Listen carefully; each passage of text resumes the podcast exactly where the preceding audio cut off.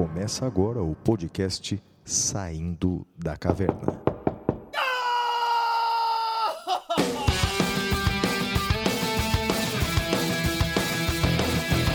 Com Guilherme Madeira, Fala galera, sejam bem-vindos, sejam bem-vindas. Flávio Martins,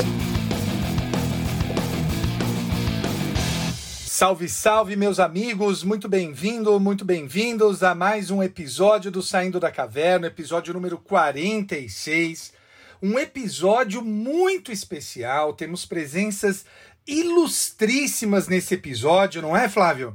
Ah, Madeira, que alegria! Chegamos ao episódio 46. É um episódio natalino. Estamos aqui no dia de Natal para brindar os nossos ouvintes do Saindo da Caverna que nos acompanharam desde o início do ano. E esse realmente, esse episódio natalino é um episódio especialíssimo porque nós temos três convidados especiais. Dois convidados que vão falar daqui a pouco lá no nosso tema cavernoso de hoje, que é a lei da ficha limpa. Mas temos uma convidada especial para participar agora logo do início do programa, não é isso, Madeira? Apresenta a nossa primeira convidada do episódio de hoje, Madeira. Flávio, eu acho que a gente tem que ter uma responsabilidade social também de, de ajudar a divulgar uh, uh, informações corretas sobre o coronavírus. E uma das coisas que eu gosto do Twitter é que ele me permite conhecer pessoas muito interessantes. E eu conheci a professora, doutora Denise Garret, é, é arroba dogarret, com dois R's e dois T's. Eu não sei nem se eu estou pronunciando corretamente. Ela ficou mais famosa recentemente, participou do Roda Viva, uh, foi uma das cientistas convidadas para participar lá. Ela trabalhou no CDC dos Estados Unidos. Ela é a vice-presidente do Instituto Albert Sabin, uh, Sabin para vacinas. E ela, eu pedi que ela falasse conosco, porque eu, a gente ouve muito as pessoas dizendo assim: ah, quem quiser se vacinar, se vacina. Quem não quiser se vacinar, não se vacina. Não precisa vacinar todo mundo. E eu sei que essa é uma frase errada, mas nada melhor do que uma cientista para nos explicar por que é que todos têm que ser vacinados. E ela foi tão clara na explicação que vai te permitir repassar essa informação para as outras pessoas. Então, professora, doutora, cientista Denise Garret, a palavra é sua. O controle de uma pandemia requer o uso de todas as ferramentas que temos disponíveis. E no caso da pandemia da Covid-19, a vacinação será uma ferramenta essencial para proteger as pessoas e interromper a transmissão. E por que, que é importante que o maior número possível de pessoas se vacine? Cada pessoa vacinada atua como uma barreira para retardar e prevenir que o vírus continue a se espalhar. E quando nós temos um número grande de pessoas vacinadas na população, essa barreira cresce e existe um ponto em que o vírus não tem mais possibilidade de se espalhar. Nesse ponto, todos, mesmo os, os, que não podem tomar a vacina, os que não quiseram tomar a, a vacina, eles vão estar protegidos. E isso é o que chamamos de imunidade coletiva ou imunidade de rebanho. Então, o objetivo final é vacinar o maior número possível de pessoas para que mais pessoas sejam protegidas.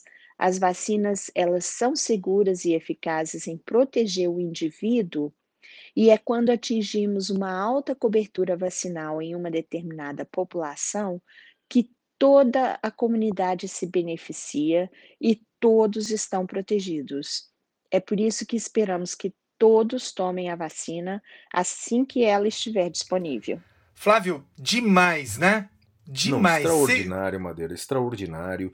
E aí eu vou fazer um, um apelo aqui para os nossos ouvintes que compartilhem esse episódio aqui com seus familiares, com seus amigos. Ou seja, vamos difundir as informações científicas adequadas corretas, porque nos tempos de hoje, não é, Madeira? Há uma é, facilitação das informações das mais esdrúxulas, né? Então a gente tem que fazer a nossa parte, não é? O silêncio só nesse mar de desinformação não adianta nada. Não é? O silêncio significa sermos coniventes com a mentira. Então, portanto, a gente tem que ajudar a difundir as informações corretas, adequadas, embasadas, científicas e fazer a nossa parte, não é, Madeira? Bem legal. Parabéns aí, muito obrigado pela participação da doutora Denise, não é? É isso aí, Flavião. E agora uh, vamos ao nosso programa. Primeiro vamos ler as cartas dos ouvintes, Flávio. Como é que o pessoal faz para mandar carta para gente? Então, Madeira, tem que pegar uma, uma máquina do tempo, viajar para o século anterior e mandar uma carta, não é?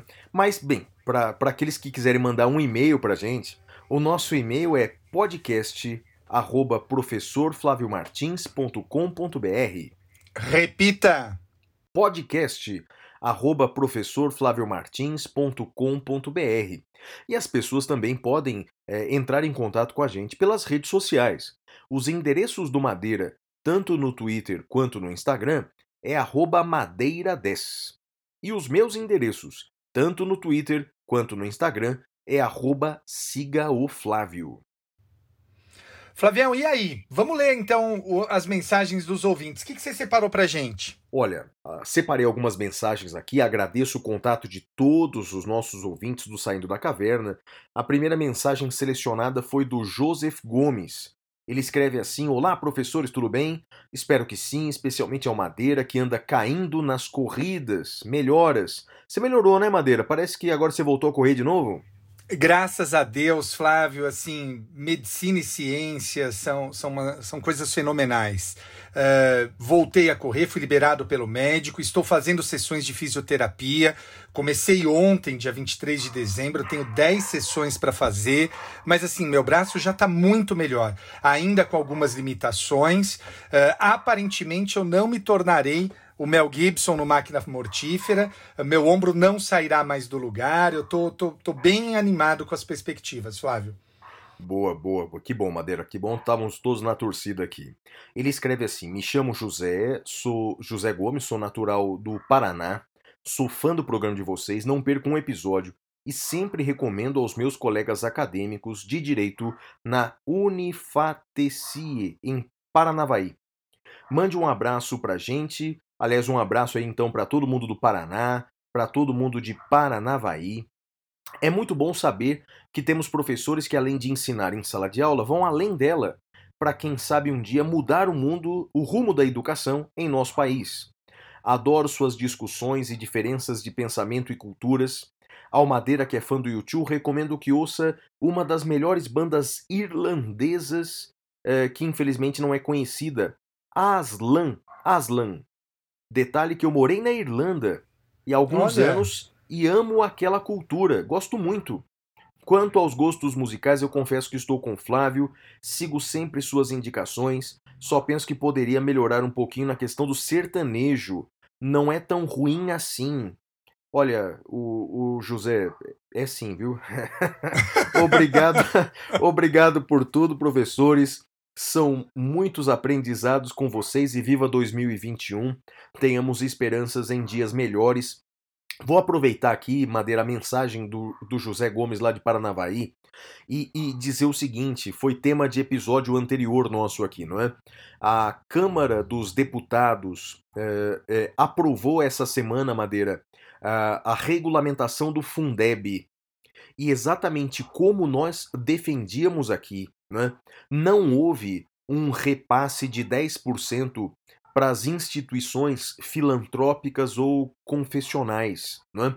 É, é, é, respeitamos imensamente essas, essas, essas instituições pelos serviços que elas prestam na educação, mas nós entendíamos aqui em episódio anterior que não uh, seria razoável repassar 10% do Fundeb, que significa bilhões de reais anualmente para essas instituições. Entendemos que uh, dinheiro público do Fundeb deve ser destinado para as instituições públicas.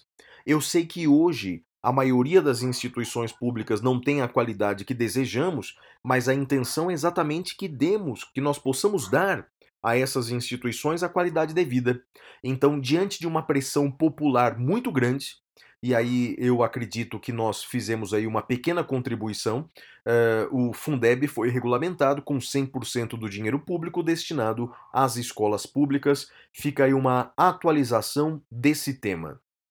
A Isabelle Alessio mandou uma mensagem para gente com alguns tópicos aqui. Primeiro, ela escreve assim: sobre o artigo 190 da Constituição, é, bem, que foi tema do episódio anterior, nós falamos que o Senado aprovou uma lei permitindo não é, a venda de propriedade rural para estrangeiros num limite de 25% do tamanho dos municípios. Ela escreve assim: Professor Flávio, a respeito da notícia sobre a alteração uh, da, da, da Lei 5.709 de 71, não entendi a razão da alteração. Provavelmente seja meu cansaço mental, mas a Lei 5709 de 71 já prevê o limite de um quarto à aquisição das terras rurais por pessoas estrangeiras físicas ou jurídicas, conforme o artigo 12. Não entendi o sentido de que irão manter o limite atual. Não é? Então, basicamente, Madeira, a, a regulamentação ainda não foi aprovada. É importante frisar que essa regulamentação ela foi aprovada apenas no Senado Federal. Ela de fato facilita a venda da, da, da, propriedade rural aos estrangeiros, embora o limite, como lembrou a Isabelle, não tenha sido alterado, mas uh, uh, alterou os requisitos para permissão dessa venda para instituições estrangeiras. Ela continua escrevendo assim: Já tive que estudar essa matéria num passado recente em razão da minha profissão. Aprendi que todos os limites e respectivos controles que os tabelionatos de notas e registros de imóveis fazem é por questão de soberania nacional, que certamente abrange os aspectos que o professor levantou. Não li o projeto, talvez tenha outras alterações. A Lei 5709 de 71 traz muitos detalhamentos e exigências a depender da situação, sobre MEI, eventual parentesco, etc. Porém, estou desatualizada, parei de estudar a matéria. Bem, basicamente eu, eu, eu lembro então para a Isabelle que esse projeto de lei foi para a Câmara dos Deputados e a partir de agora vai tramitar lá. Não tem prazo para tramitação, pode ser votado em 20 dias, pode ser votado em 20 anos. Então, portanto, não tem prazo para isso. Agora, o argumento da hipoteca, isso é novidade para mim. O requerente só esqueceu da vedação ao pacto comissório prévio do artigo 1428 do Código Civil. Não obstante, uma vez que o executado desejasse dar o imóvel rural em pagamento, quando da execução da hipoteca, acredito que seria o caso de aplicar o parágrafo único do artigo 9 da Lei 5709 de 71 no que tange aos requisitos para aquisição do, pelo banco PJ. Bem, Madeira, eu acho que isso tem a ver com aquele fato que você mencionou, não é? de que Sim. o banco não queria executar a hipoteca, é isso? É isso mesmo, é isso mesmo. Uh, tanto é que foi mantido pela, mantida pelo TJ a minha decisão, né? De falar, não, isso, esse argumento não, não é válido, e, e é isso que ela comenta na mensagem dela.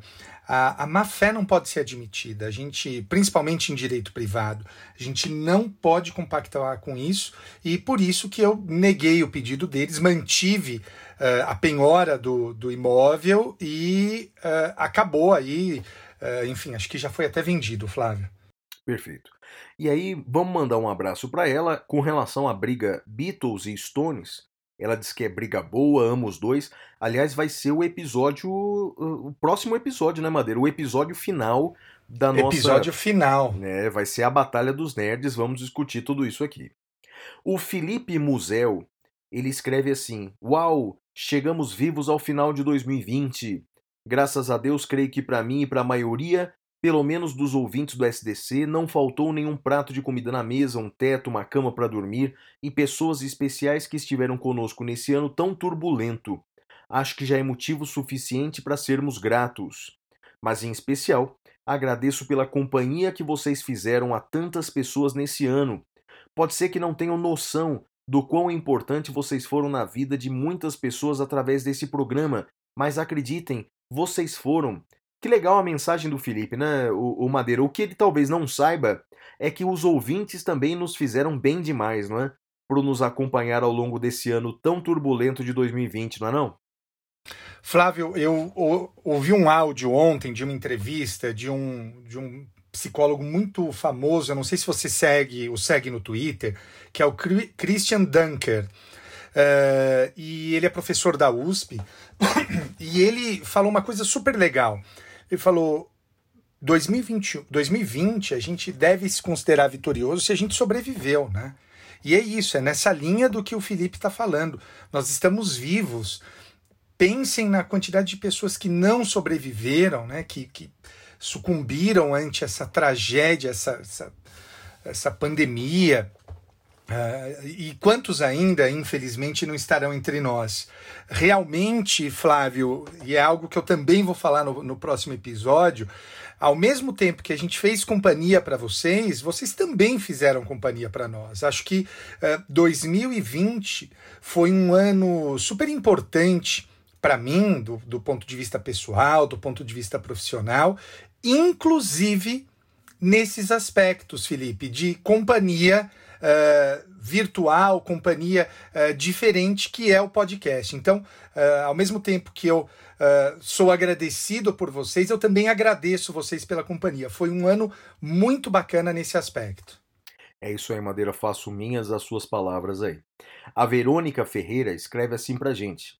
Ambos foram meus professores no curso preparatório para o AB e sou fã de vocês já faz muito tempo. Vocês se superam a cada episódio do Saindo da Caverna. Aguardo episódios com muita alegria. Concordo que temos que fazer uma campanha hashtag Xuxa manda um beijo pro saindo da caverna. Acredito que ela vai querer participar de um episódio. Se preparem. Pô, tomara, Madeira. Vamos fazer isso. Vamos fazer isso. Vamos, vamos, admiro, vamos fazer. Admiro a amizade de vocês e a forma respeitosa e divertida que vocês divergem, seja em assuntos do dia, do direito, seja em assuntos de rock. Em relação às decisões, uh, em relação à responsabilidade civil no transporte público, a posição do professor Madeira em acompanhar a jurisprudência é a mais acertada, na minha opinião. Isso, para quem não entendeu, é, é, ouça o episódio anterior, a gente tratou desse, dessa questão, se o juiz de primeira instância deve acompanhar a jurisprudência majoritária ou não. O episódio Fraternidade foi maravilhoso. Em relação à lamentável classificação do professor Flávio como detrator, acabou sendo um mal que veio para bem, já que o triste episódio ocasionou o aumento das vendas do seu livro. Bem, a males que vem para bem não era a intenção do governo, mas fazer o quê, não é? Continuem estimulando todos com o bom humor, educação e informação que vocês fazem, seja na sala de aula, seja no saindo da caverna. E ela termina dizendo: Madeira, eu também sou fã do YouTube. Ou seja, um, uma mensagem tão carinhosa terminou dessa forma lamentável, Madeira. A Verônica. lamento, Ferreira. Flávio. Lamento, assim. É, eu quero dizer que. Aliás, Flávio, pensando aqui nisso que ela falou agora, é, eu acho que os ouvintes podiam também, no, no nosso próximo episódio, ter o computador do lado, o caneta e papel do lado, para ir marcando as coisas, para ver no final de contas com quem eles concordam mais. Se é Boa. é comigo, se é com você, acho que fica legal, Boa. né? Boa, concordo. E isso, adorei. Então, lembrando que no próximo episódio, o último episódio da temporada 1 do Saindo da Caverna, mandem mensagens pra gente é, primeiro, se você está ouvindo esse podcast, esse episódio agora, manda as mensagens agora, que a gente só vai ler no final do ano, no último episódio, mensagens de Feliz Ano Novo. Mensagens aí, então, é, desejando aos nossos ouvintes Feliz Ano Novo. E depois do último episódio, manda mensagens com quem você concordou mais no episódio final, final da Batalha dos Nerds. O Gabriel boa, boa. Carvalho, Gabriel Carvalho escreve assim: Prezados professores, comecei a ouvir assiduamente o podcast eh, com SDC. Acompanho desde o primeiro episódio e sem dúvidas é o podcast número 1. Um.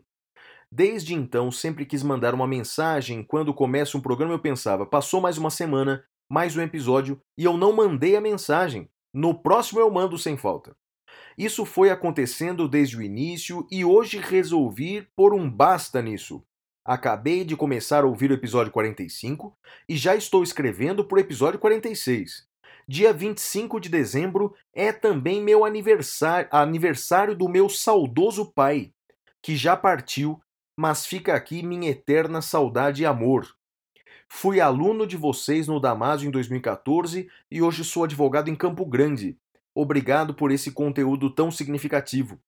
É, quero que saia o livro do SDC, pois quero ter anotado todas as dicas culturais que eu sempre tento anotar e não consigo. A minha dica cultural é o livro O Castelo de Vidro, The Glass Castle, uma bonita e emocionante história de vida. Conhece Madeira o Castelo de Vidro? Não conheço, Flávio, não conheço. Você conhece? Não, mas fica aí uma dica para todos nós, né? O Castelo de Vidro. Abraço, estimados professores, e se vocês estiverem lendo meu e-mail hoje, Feliz Natal! Um beijo para minha esposa, pro nosso filho que está na barriga dela, olha que legal! Parabéns! Para nossa, para minha família e para Xuxa. É isso aí, meu caro Gabriel Carvalho. Muito parabéns, obrigado. Parabéns, parabéns aí pela parabéns sua, pela sua paternidade, para é você, para sua esposa. Muito é legal. Isso é isso aí. A Vanessa Lima escreve assim: Caros professores Flávio Madeira, nesses tempos de um radicalismo, uma intolerância que isolam mais do que o vírus, tornou-se uma coisa comum a gente se identificar com pessoas que nem conhecemos, mas com quem nos conectamos através das ideias compartilhadas. Por isso mesmo, para agradecer a companhia que me proporcionaram à distância nesse louco 2020, oferecendo o conforto de saber que ainda há bom senso nessa vida, pelo menos uh, algum bom senso, porque Wesley Safadão e Ronaldinho Gaúcho ninguém merece, né? Realmente concordo com você, Vanessa. Flávio, você ouviu? Não, e não A ouvirei, música? Madeira. Não, não ouvirei. Ah, não, Madeira. Flávio, Acerta. não. Madeira, pra saber que o partido nazista é ruim, eu não preciso me filiar a ele. Entendeu? Então, portanto, eu não vou ouvir. Eu não vou ouvir. Que é isso? Eu quero passar a minha vida, Não, pelo menos, com não. essa, com essa, com essa vantagem. Né? Aqui, ó. Ouvindo o ensaio do Madeira na semana passada sobre Edgar Morin, não posso deixar de recomendar a vocês o podcast português Agora, Agora e Mais Agora. Ele é perfeito para ouvir nesse recesso de fim de ano e tem muito a ver com a fala sobre fraternidade. Olha que legal a dica dela, Madeira, um podcast português. Agora, agora e mais agora. O Rui Tavares conta de uma forma muito inspirada mil anos de história das ideias a partir de seis eixos. Ele começa na Ásia Central, explicando como Al-Farabi e outros filósofos do mundo árabe preservaram o conhecimento da filosofia grega e assim ela continua. Madeira, eu tô quase desligando aqui, rapaz, e seguindo esse podcast de português já, rapaz. Que legal a dica, hein? Flávio, você sabe que tá na minha, na minha playlist para ouvir esse podcast. Né? Eu ainda não consegui ouvir, mas está na minha playlist para ouvir. Uh, ele tem cinco de, de estrelas na, no, no iTunes, uh, 24 classificações. São já, já se encerrou, mas eu tô super animado para ouvir. Quem sabe agora, nessa folga do Saindo da Caverna, eu não consigo ouvir. Aliás, Madeira, não é o único podcast da Apple Podcasts que tem cinco estrelas, né? Você conhece algum outro ou não? Não sei, Flávio, você conhece? Ah, Madeira, a, a humildade me impediria de dizer, mas coloquemos a modéstia à parte, o nosso. O nosso tem cinco estrelas, aliás, muito obrigado. Se você ouve o nosso podcast lá pela Apple Podcasts, coloca lá cinco estrelinhas lá pra gente. É, não vai, você não vai perder nada, a gente não vai ganhar nada, mas a gente fica feliz a beça, né, Madeira? É isso aí, Flavião. E ela termina dizendo assim: Tenho certeza de que o Madeira, meu colega na pós da PUC do Rio Grande do Sul, e aliás colega de profissão porque sou juíza federal em João Pessoa, vai gostar.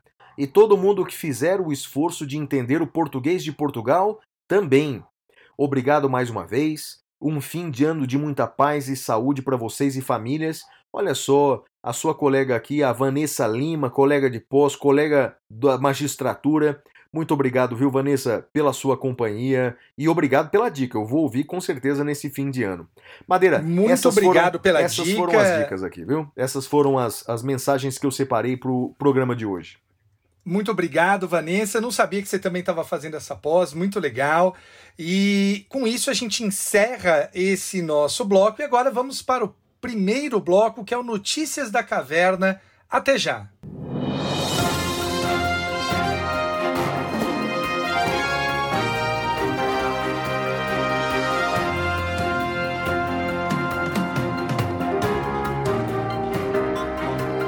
Notícias da Caverna.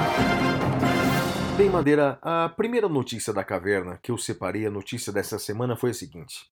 o procurador-geral, eh, perdão, o procurador da República, que foi nomeado pelo procurador-geral da República, Augusto Aras, para comandar a operação Greenfield, que investiga desvios no fundo de pensão, num inusitado ofício enviado à PGR, dentre outras coisas, ele escreveu o seguinte, Madeira, abre aspas, Decididamente não estou aqui para trabalhar muito. Hoje quero é jogar futebol. Ele reclamava, Madeira, nesse ofício, da falta de estrutura do Ministério Público para investigar, para continuar a investigação nessa Operação Greenfield. Ele solicitou que o Ministério Público fizesse todos os acordos de não persecução penal que fossem cabíveis e enviassem os autos para a Polícia Federal. Mas chamou muita atenção, Madeira, ele escrever essa frase. É... Dizem muitos que aquilo foi uma ironia, ele mesmo disse que é uma forma de, de se chamar atenção, mas colocar isso num documento público é muito triste. E lembro que essa operação Greenfield foi a operação que deu ensejo a denúncias contra Gedel Vieira Lima, inclusive ele foi preso é, com milhões de reais em espécie, foi nessa operação. Foi a operação que deu ensejo à denúncia de Eduardo Cunha, do próprio ex-presidente Michel Temer. Bem, é, parece que realmente essa é mais uma das operações do MP que está terminando e, digamos assim, que está terminando não muito bem, não é? está terminando com ofícios semelhantes a esse que nós vimos essa semana. Você viu essa história, Madeira, essa semana ou não? Eu vi, li o ofício, e assim, uh, se, o, se essa frase foi feita a sério, ela, ela é assustadora. Se ela foi feita de maneira irônica, como diz o seu autor, ela está no lugar errado. Ironia, uh, ainda mais uma ironia tão simplória dessa, não deve estar em ofícios sérios, ofícios importantes. Então eu lamento uh, e quero dizer o seguinte: é aquilo que eu sempre digo. Esses profissionais desse tipo, como, como do procurador, uh, eles são minorias, seja na magistratura, no MP, na defensoria, delegado, OAB, só que eles fazem mais barulho, né? E a gente acaba tendo a impressão de que eles são maioria. Eles não são maioria. Quero deixar claro isso. Muita gente me criticou, Madeira, na internet. Muita gente não diria, mas algumas pessoas me criticaram, dizendo que ao dar voz para essas pessoas que, como você disse, são minoria, é, eu estaria manchando a imagem da maioria. Mas, ô, ô, ô Madeira, eu acho não, que na verdade não. não. Eu acho que o que não é possível é permanecer em silêncio diante dessas Sim. situações, não é? Porque na verdade o silêncio nosso seria dar um ar de normalidade para essas condutas que saem do tom, que saem uh, uh, daquilo que é correto. Né? Por exemplo, a gente mencionou aqui um caso de um defensor público da União que ajuizou uma ação contra o sistema de cotas do Magazine Luiza. Quer dizer, aquilo vai uh, completamente de encontro ao que pensa a Defensoria Pública da União. Quer dizer, é, a gente precisa também mostrar os erros para saber o caminho do acerto, não é, Madeira? Concordo plenamente, e principalmente esses agentes públicos que agem mal, porque fica até uma forma pedagógica para que os demais não se aventurem por esse caminho, Flávio. Boa. E a sua notícia? A sua notícia é bombástica, né, Madeira? Foi um dos temas da semana, não é? Qual é? Flávio, é, e, e talvez a gente discorde, hein? Será? Será? Vamos Bem, ver.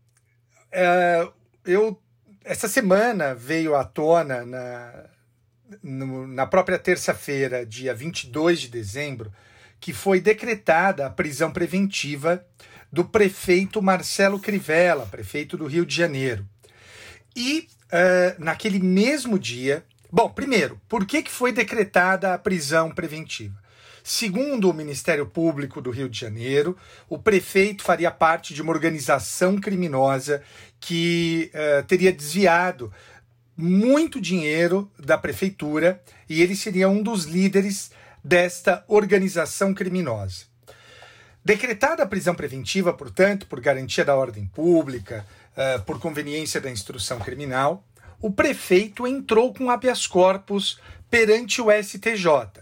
Eu lembro a vocês que quem decretou a prisão preventiva foi o Tribunal de Justiça do Rio de Janeiro, porque o prefeito tem prerrogativa de função, de acordo com a Constituição Federal.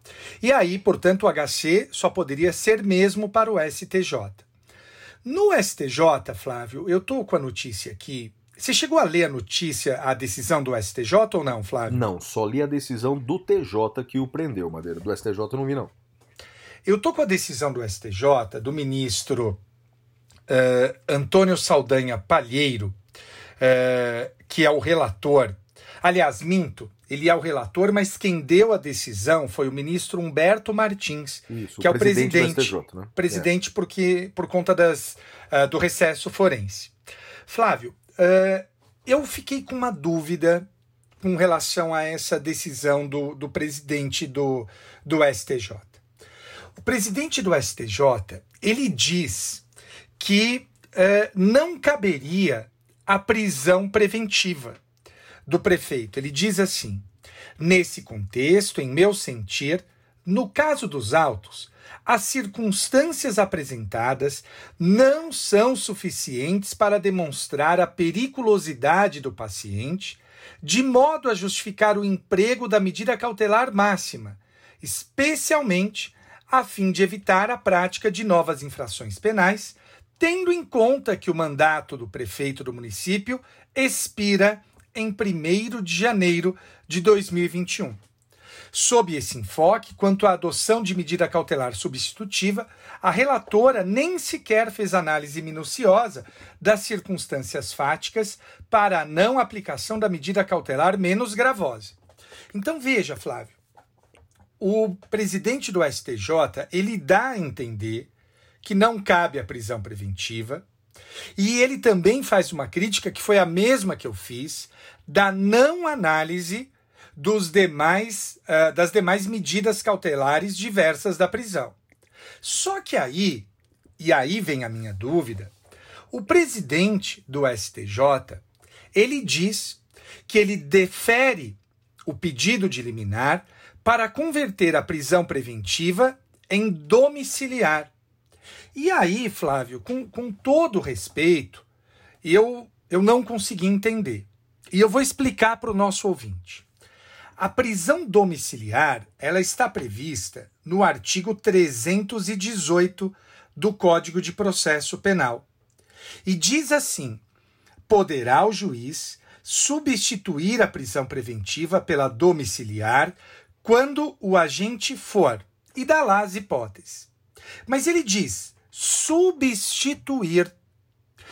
A prisão domiciliar, ela não existe de maneira autônoma. Não existe o juiz dizer assim, decreto a prisão domiciliar. Não. O juiz decreta a prisão preventiva e ele a substitui pela prisão domiciliar. Só que não é o que foi feito aqui. Porque aparentemente o ministro disse não cabe a preventiva e converteu esse não cabimento em prisão domiciliar. Eu confesso que eu não entendi, Flávio. Eu, eu fiquei na dúvida quanto a isso. O que, que você acha, Flávio? Uau, vamos lá, Madeira. É, primeiro aqui, não é? Quanto à primeira parte da sua fala, é, é, esclarecendo então para o nosso ouvinte que como o prefeito está sendo processado agora, não é? Como é, foi oferecida a denúncia, o TJ recebeu a denúncia, então ele está sendo processado por atos que teriam sido praticados na constância do mandato de prefeito. Então, portanto, a competência inegavelmente é do TJ, é do Tribunal de Justiça do Rio de Janeiro. Aliás, é o que determina a Constituição Federal. Importante frisar que, terminando o mandato do prefeito, isso vai acontecer daqui a alguns dias, o processo será encaminhado à primeira instância. Aliás, isso consta inclusive da decisão do TJ. O TJ Sim, diz que, é terminado o mandato do prefeito, os autos devem ser encaminhados imediatamente para a vara da primeira instância, para a vara criminal lá, é, que apura o crime organizado. Isso lá no, no Rio de Janeiro. Então, essa é a primeira coisa. Segunda coisa é o seguinte, Madeira.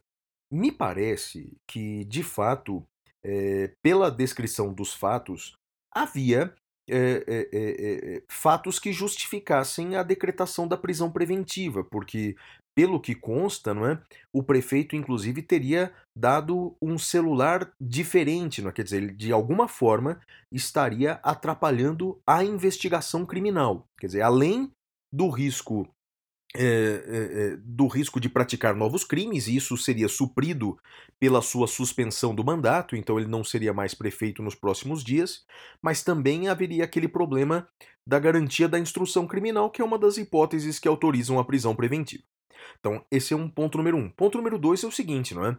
é eu sonho, Madeira, sonho que haverá um dia em que todos aqueles que são acusados de um crime tenham uh, um tratamento tão célere como essas pessoas, não é? Como, por exemplo, o prefeito do Rio de Janeiro, como, por exemplo, o ex-presidente Michel Temer, porque é impressionante como liminares são concedidas nos fins de semana. É, bem, eu sonho que essa mesma celeridade que há com essas autoridades públicas haja com aquele pequeno, aquele pequeno ladrão, aquele que é acusado de um crime é, de menor gravidade. Então, bem, isso é uma primeira observação. E a terceira observação, Madeira, que me parece muito estranha essa decisão do presidente do STJ, que criou, digamos assim, não é, uma nova hipótese de prisão domiciliar, não é mais ou menos isso? Quer dizer, ou seja, é, o Código de Processo Penal prevê algumas hipóteses lá, não é, de conversão da prisão preventiva em prisão domiciliar, mas eu, eu não consigo ver lá, Madeira. É o artigo 318, não é isso? Isso, isso. Então, veja, vamos lá, vamos dar uma olhada aqui, ó. É, é, diz que o juiz pode substituir a prisão preventiva para domiciliar quando? Vamos lá. Número um, quando for Flávio, maior só, de 80... só um alerta, Diga. só um alerta antes de você ah. continuar. Ah. Eu tô com a decisão aberta e nesse caso o presidente do STJ ele seguiu a recomendação do CNJ 62 de 2020 e também a decisão do ministro Edson Fachin no HC 188-820, uh, medida cautelar do Distrito Federal, que foi agora, de 17 de dezembro de 2020. Então, como o prefeito do Rio, ele está nessa categoria, ele é grupo de risco de contaminação da Covid. Foi por isso que foi deferida a prisão domiciliar. Uh, houve uma extensão por conta da pandemia. Flávio, está nessa recomendação do CNJ, que é a recomendação 62 de 2020, e o HC 188 820 MCDF de 17 de dezembro de 2020. Flávio. É, Madeira, eu até entendo, mas o que eu discordo e volto para minha fala anterior é esse tratamento seletivo da justiça brasileira. Ou seja, é, para esses casos é, de, de, de, de, políticos famosos e influentes, é, essas decisões são proferidas tão rapidamente. Eu me lembro, por exemplo, do caso é, da, da ex-primeira-dama do estado do Rio de Janeiro, é? É, que conseguiu aquela sua prisão domiciliar com base nesse artigo 318, enquanto tantas e tantas mulheres do Brasil e tantas detentas do Brasil não conseguiam esse direito. É? Foi necessário. Flávio, eu, tô até, até uma... eu tô até emocionado, porque fazia tempo que não acontecia isso. E eu vou discordar veementemente de você. Olha só. No caso da. Acho que é. Me foge o nome dela agora. Da, da, dessa, da esposa desse político. Eu lembro que à época eu, eu comentava sobre isso. Você tem razão quando você diz é lamentável que ela consiga, enquanto e outras não. To... E outras não. É isso. Nesse ponto eu concordo. Mas aí o meu passo seguinte é: o problema não é ela ter conseguido. Claro, claro o problema é as demais... outras não conseguirem. Isso, Você discorda veementemente do que? Concordamos. Ah, não, então estamos juntos, então concordamos, então não, concordamos. É não, o problema não é ela conseguir, Flávio, o problema são as outras não conseguirem. Isso. Muita gente usou, usava essa fala para dizer, então ela não tem que conseguir. Eu falo, não, a gente tem que lutar para as outras conseguirem. Ah, então então estamos de acordo, estamos de acordo. Que pena, retiro a minha emoção, Flávio. E deixa eu te fazer uma outra pergunta, Madeira. Você acha? Eu acho que havia é, é, é, circunstâncias fáticas que justificassem a prisão preventiva do Crivella. Você acha também ou não, ao ler a decisão do TJ do Rio? Eu acho que não, Flávio, por um motivo. Porque tá para acabar o mandato. Né? Uh, e quando você lê a decisão da, da, da desembargadora do Rio de Janeiro, ela. A, normalmente eu faço a seguinte análise. Quando a decisão de prisão se baseia mais nos fatos do crime do que nos requisitos cautelares, é porque não tem requisito cautelar. Uh, ela usa até, ela invoca até a teoria do domínio do fato para dizer que ele é, é, ele seria o responsável pela quadrilha, enfim. Eu, eu, eu discordo e acho que haveria outras medidas cautelares diversas da prisão, afastamento do cargo, proibição de entrar na prefeitura. Tudo isso justificaria a não entrada uh, dela, a, a não necessidade da prisão preventiva. Flávio. Sim. Uh, e Madeira, uma última, um último comentário meu, baseado numa frase famosa que diz que o patriotismo é o último refúgio dos canalhas, né? Eu complementaria dizendo que nos tempos atuais, o patriotismo, o falso moralismo e, e a religião eh, desviada está sendo no nosso país o último refúgio dos canalhas, não? É impressionante, não é? Eu concordo. Tem uma, tem uma frase, tem um termo que os gregos usavam que se chama ubris. Eu acho que eu já falei dele aqui. ubris é, é o excesso pernicioso, né? Então a moral se degrada no moralismo, a religião se degrada no farisaísmo. Então, ah, concordo plenamente com você, Flávio. É lamentável e a gente precisa voltar àquele senso de equilíbrio dos gregos. O, o, a minha próxima notícia, Madeira, é a seguinte: essa semana mudou o Código Penal. Mudou o Código Penal, né? O Congresso Nacional aprovou uma mudança. O presidente sancionou essa mudança no crime de denunciação caluniosa. Crime de denunciação caluniosa, não é? É o artigo 339 do Código Penal. Agora, Madeira, o que, o que mudou? Basicamente, foi acrescido no crime de denunciação caluniosa, que consiste em dar causa à instauração de inquérito policial ou processo penal contra alguma pessoa, imputando-lhe crime que sabe ser inocente, então, portanto, entre aspas, seria uma espécie de uma denúncia falsa contra alguém e que dá ensejo ao início de inquérito ou processo, o que o Congresso uh, fez? Acrescentou também dar início a processo administrativo disciplinar contra alguém pela prática de infração ético-disciplinar. Então, portanto, Madeira, essa mudança vem para beneficiar, na sua maior parte, em grande parte, os agentes políticos. Então, portanto, é, denunciar falsamente um agente político, dando ensejo à instauração de um processo administrativo disciplinar ético. Bem, é, eu fiz um comentário sobre isso essa semana, vou repetir aqui. É, no meu entender, essa mudança do Código Penal ela vem para beneficiar a classe política brasileira, que vai ter, no meu entender, uma arma em suas mãos. Caso alguém faça uma denúncia contra ele e essa denúncia dê ensejo a uma instauração de um processo administrativo disciplinar, essa pessoa com certeza ameaçará o denunciante de que eh, poderá processá-lo criminalmente por denunciação caluniosa.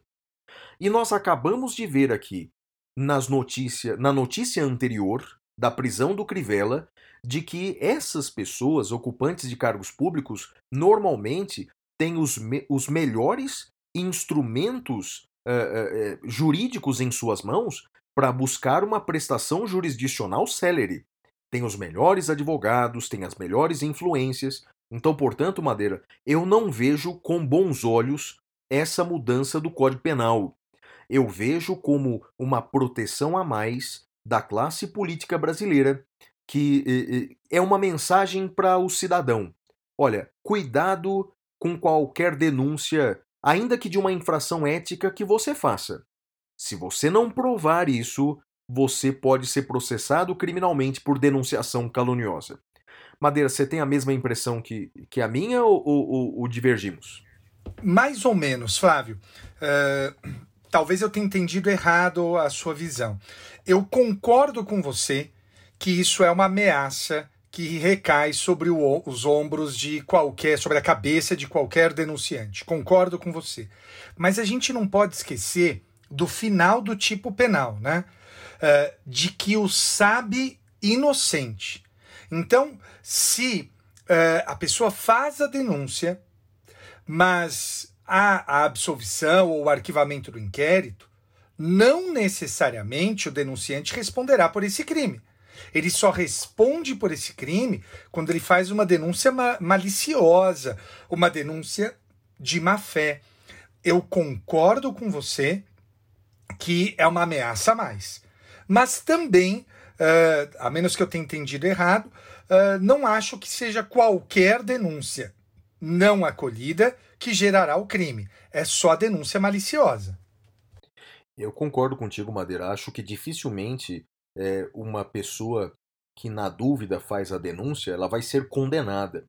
O problema é que ela eventualmente ela pode ser investigada criminalmente. Sim, sim, é uma ameaça. Não é? Concordo, então, a concordo, gente, tá, a gente tem visto, a gente tem visto, Madeira, sobretudo nesse ano, a gente tem visto até cartunistas, jornalistas sim. sendo investigados criminalmente com base na Lei de Segurança Nacional. Sim. Então a gente não pode ser ingênuo de, de, de, de, de apenas olhando o tipo penal, é, dizendo que instrumentos, que instituições públicas não podem ser usadas para fins políticos. Elas estão sendo usadas para fins políticos, não é? E isso é, é, isso é grave, né? Isso é grave e por isso que em, em, em tempos de absoluta normalidade eu não veria como problema essa mudança do 339. Mas olhando os fatos ao nosso redor, Madeira, e essas investigações com fins claramente intimidativos. As investigações são com fins intimidativos, ou seja, se você investiga criminalmente aquele cartunista Arueira, qual é a intenção? A intenção é dar um presta atenção nos outros cartunistas, dizendo: olha, cuidado com o desenho que você vai fazer. Se o seu desenho desagradar o poder público, nós vamos te, pelo menos, investigar criminalmente. Talvez você não seja condenado, mas vai ser investigado e, a depender da situação, será até processado criminalmente. E Madeira, pro, pro cara que tenta ser honesto, ser investigado e principalmente ser processado já é um transtorno danado, não é? Não precisa de Concordo pena. plenamente, concordo é? plenamente. Esse é o meu, meu, meu ponto de vista. E qual que é a sua próxima notícia, Madeira? Cara, tem uma notícia super interessante uh, de, um, de, um, de um tema que eu acho que eu já comentei aqui em algum episódio anterior, mas vale falar novamente. STJ nega desaforamento de julgamento a acusado de matar advogada. O presidente do STJ, ministro Humberto Martins, negou o pedido de alteração do local onde será realizado o júri popular do professor Luiz Felipe Manvailer, acusado de matar a esposa, a advogada Tatiane Spitzner, em Guarapuava, no Paraná. De acordo com o ministro, o desaforamento é medida de exceção e não há, no momento, situação que ampare o pedido de liminar em habeas corpus feito pela defesa. Abre aspas. Verifica-se que inexiste flagrante ilegalidade que justifique o deferimento do pleito liminar em regime de plantão, fecha aspas. E ele ainda lembrou que cabe a quem postula o desaforamento comprovar, com base em fatos concretos, o comprometimento da comarca na qual ocorreram os fatos. A Tatiane Spitzner ela foi encontrada morta após cair do quarto andar de um prédio em julho de 2018. Horas após o ocorrido, Luiz Felipe Manvailer foi preso a 340 quilômetros do local depois de sofrer um acidente de carro. Segundo a Polícia Civil, ele estava tentando fugir para o Paraguai. Ele foi denunciado pelo MP do Paraná por feminicídio e fraude processual. O júri está marcado para o dia 25 de janeiro em Guarapuava. Para os nossos ouvintes entenderem, Flávio, o desaforamento ele significa a mudança do plenário de uma comarca para outra. E essa mudança, ela ocorre nas hipóteses previstas nos artigos 427 e 428 do Código de Processo Penal. O 427, que é o invocado aqui, diz: se o interesse da ordem pública reclamar, se houver dúvida sobre a imparcialidade do júri ou a segurança pessoal do acusado. Bom, uh, o habeas corpus foi feito, o pedido de desaforamento foi feito, baseado uh, na dúvida sobre a imparcialidade do júri. Essa dúvida sobre a imparcialidade, Flávio, ela precisa estar tá comprovada de plano. Não basta uma mera alegação genérica.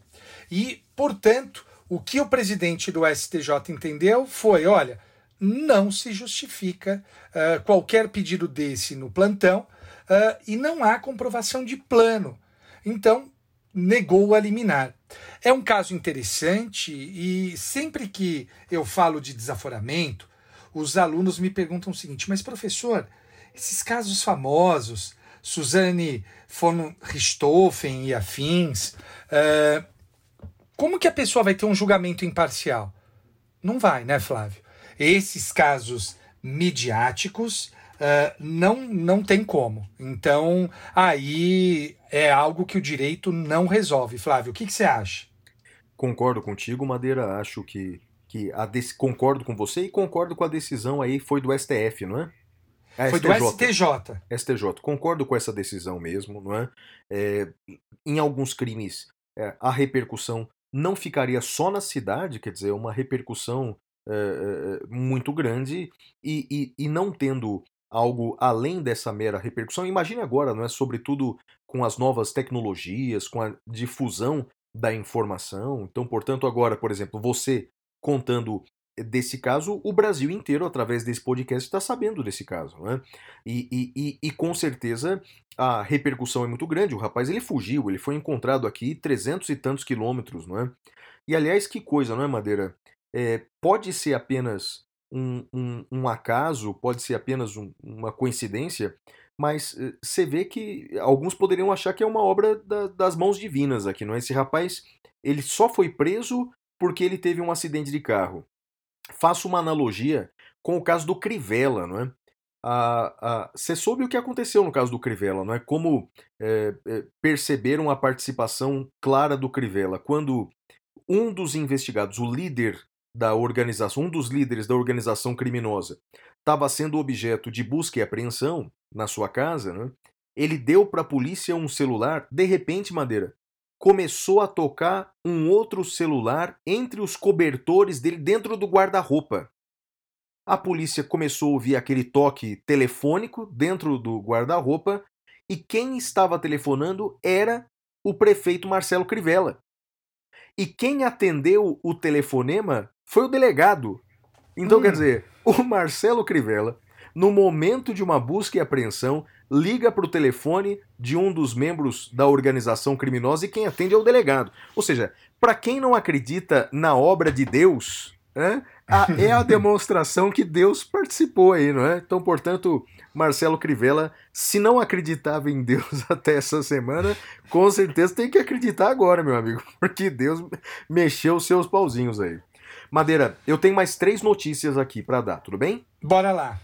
Olha, a próxima notícia é a seguinte: olha que interessante essa, Madeira. A bisneta de Monteiro Lobato, ela que é historiadora formada na USP, ela decidiu reeditar algumas obras infantis do seu bisavô, eh, retirando das, das obras expressões racistas. Né?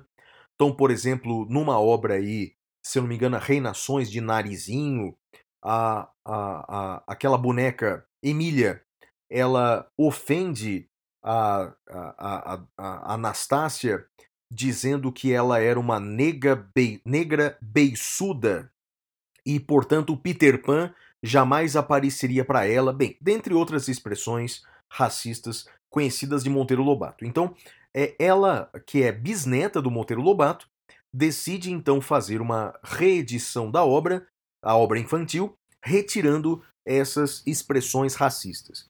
E esse assunto, Madeira, virou uma celeuma na internet, como muitas coisas acontecem. Estranhamente, virou também, como tudo nesse país vira, até vacina vira, virou uma pseudo-discussão direita e esquerda. Bem, isso não tem nada a ver com direita e esquerda. Vou dar minha opinião sobre isso, Madeira. Aliás, eu até escrevi. É, eu vi, eu vi. Você escreveu é. no, no, Instagram, não foi? Foi, foi, foi.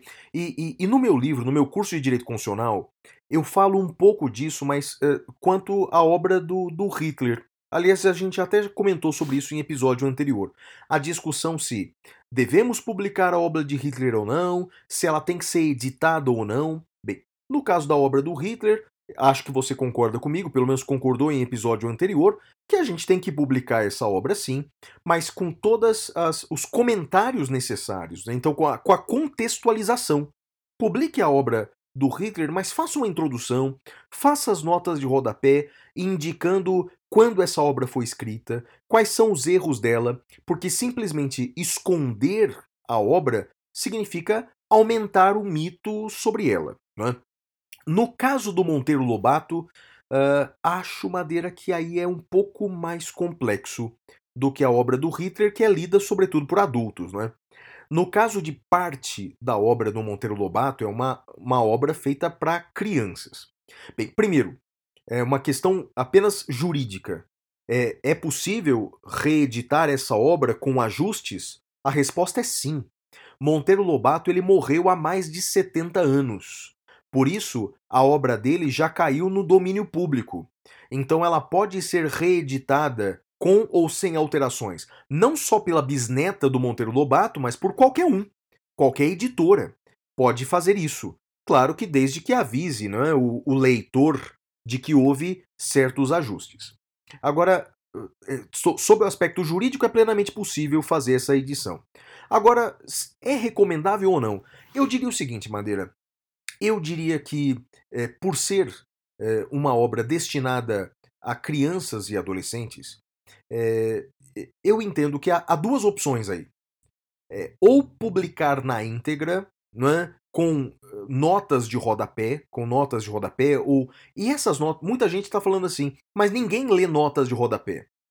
Na verdade, algumas editoras fizeram isso de forma uma nota de rodapé voltada para o público infantil, quer dizer, um diálogo ali em balões explicando por que, que a Emília agia dessa forma, porque no passado eh, a sociedade brasileira era extremamente racista, etc. Isso pode até servir como argumento para mostrar que era errado isso, não é? Então, quer dizer, você mostra o erro do passado para mostrar o acerto do futuro. Mas excepcionalmente nesse caso, Madeira, eu, eu acho que é possível também ter uma edição uh, com esses ajustes, com esses cortes, com essa edição. Então eu não vejo como. Eu, eu não quero demonizar essas editoras ou esses editores que fazem eh, esses ajustes na obra de Monteiro Lobato, porque na verdade lembro que a leitura é para um público infantil. E uma criança lendo esse livro, desacompanhada de um adulto que faça essa recomendação para ele, quer dizer, ela pode entender a mensagem de uma forma diversa. Ela pode entender que chamar uma pessoa negra de negro beiçudo é uma conduta normal. E obviamente que não é uma conduta normal, aliás, é uma conduta criminosa, inclusive.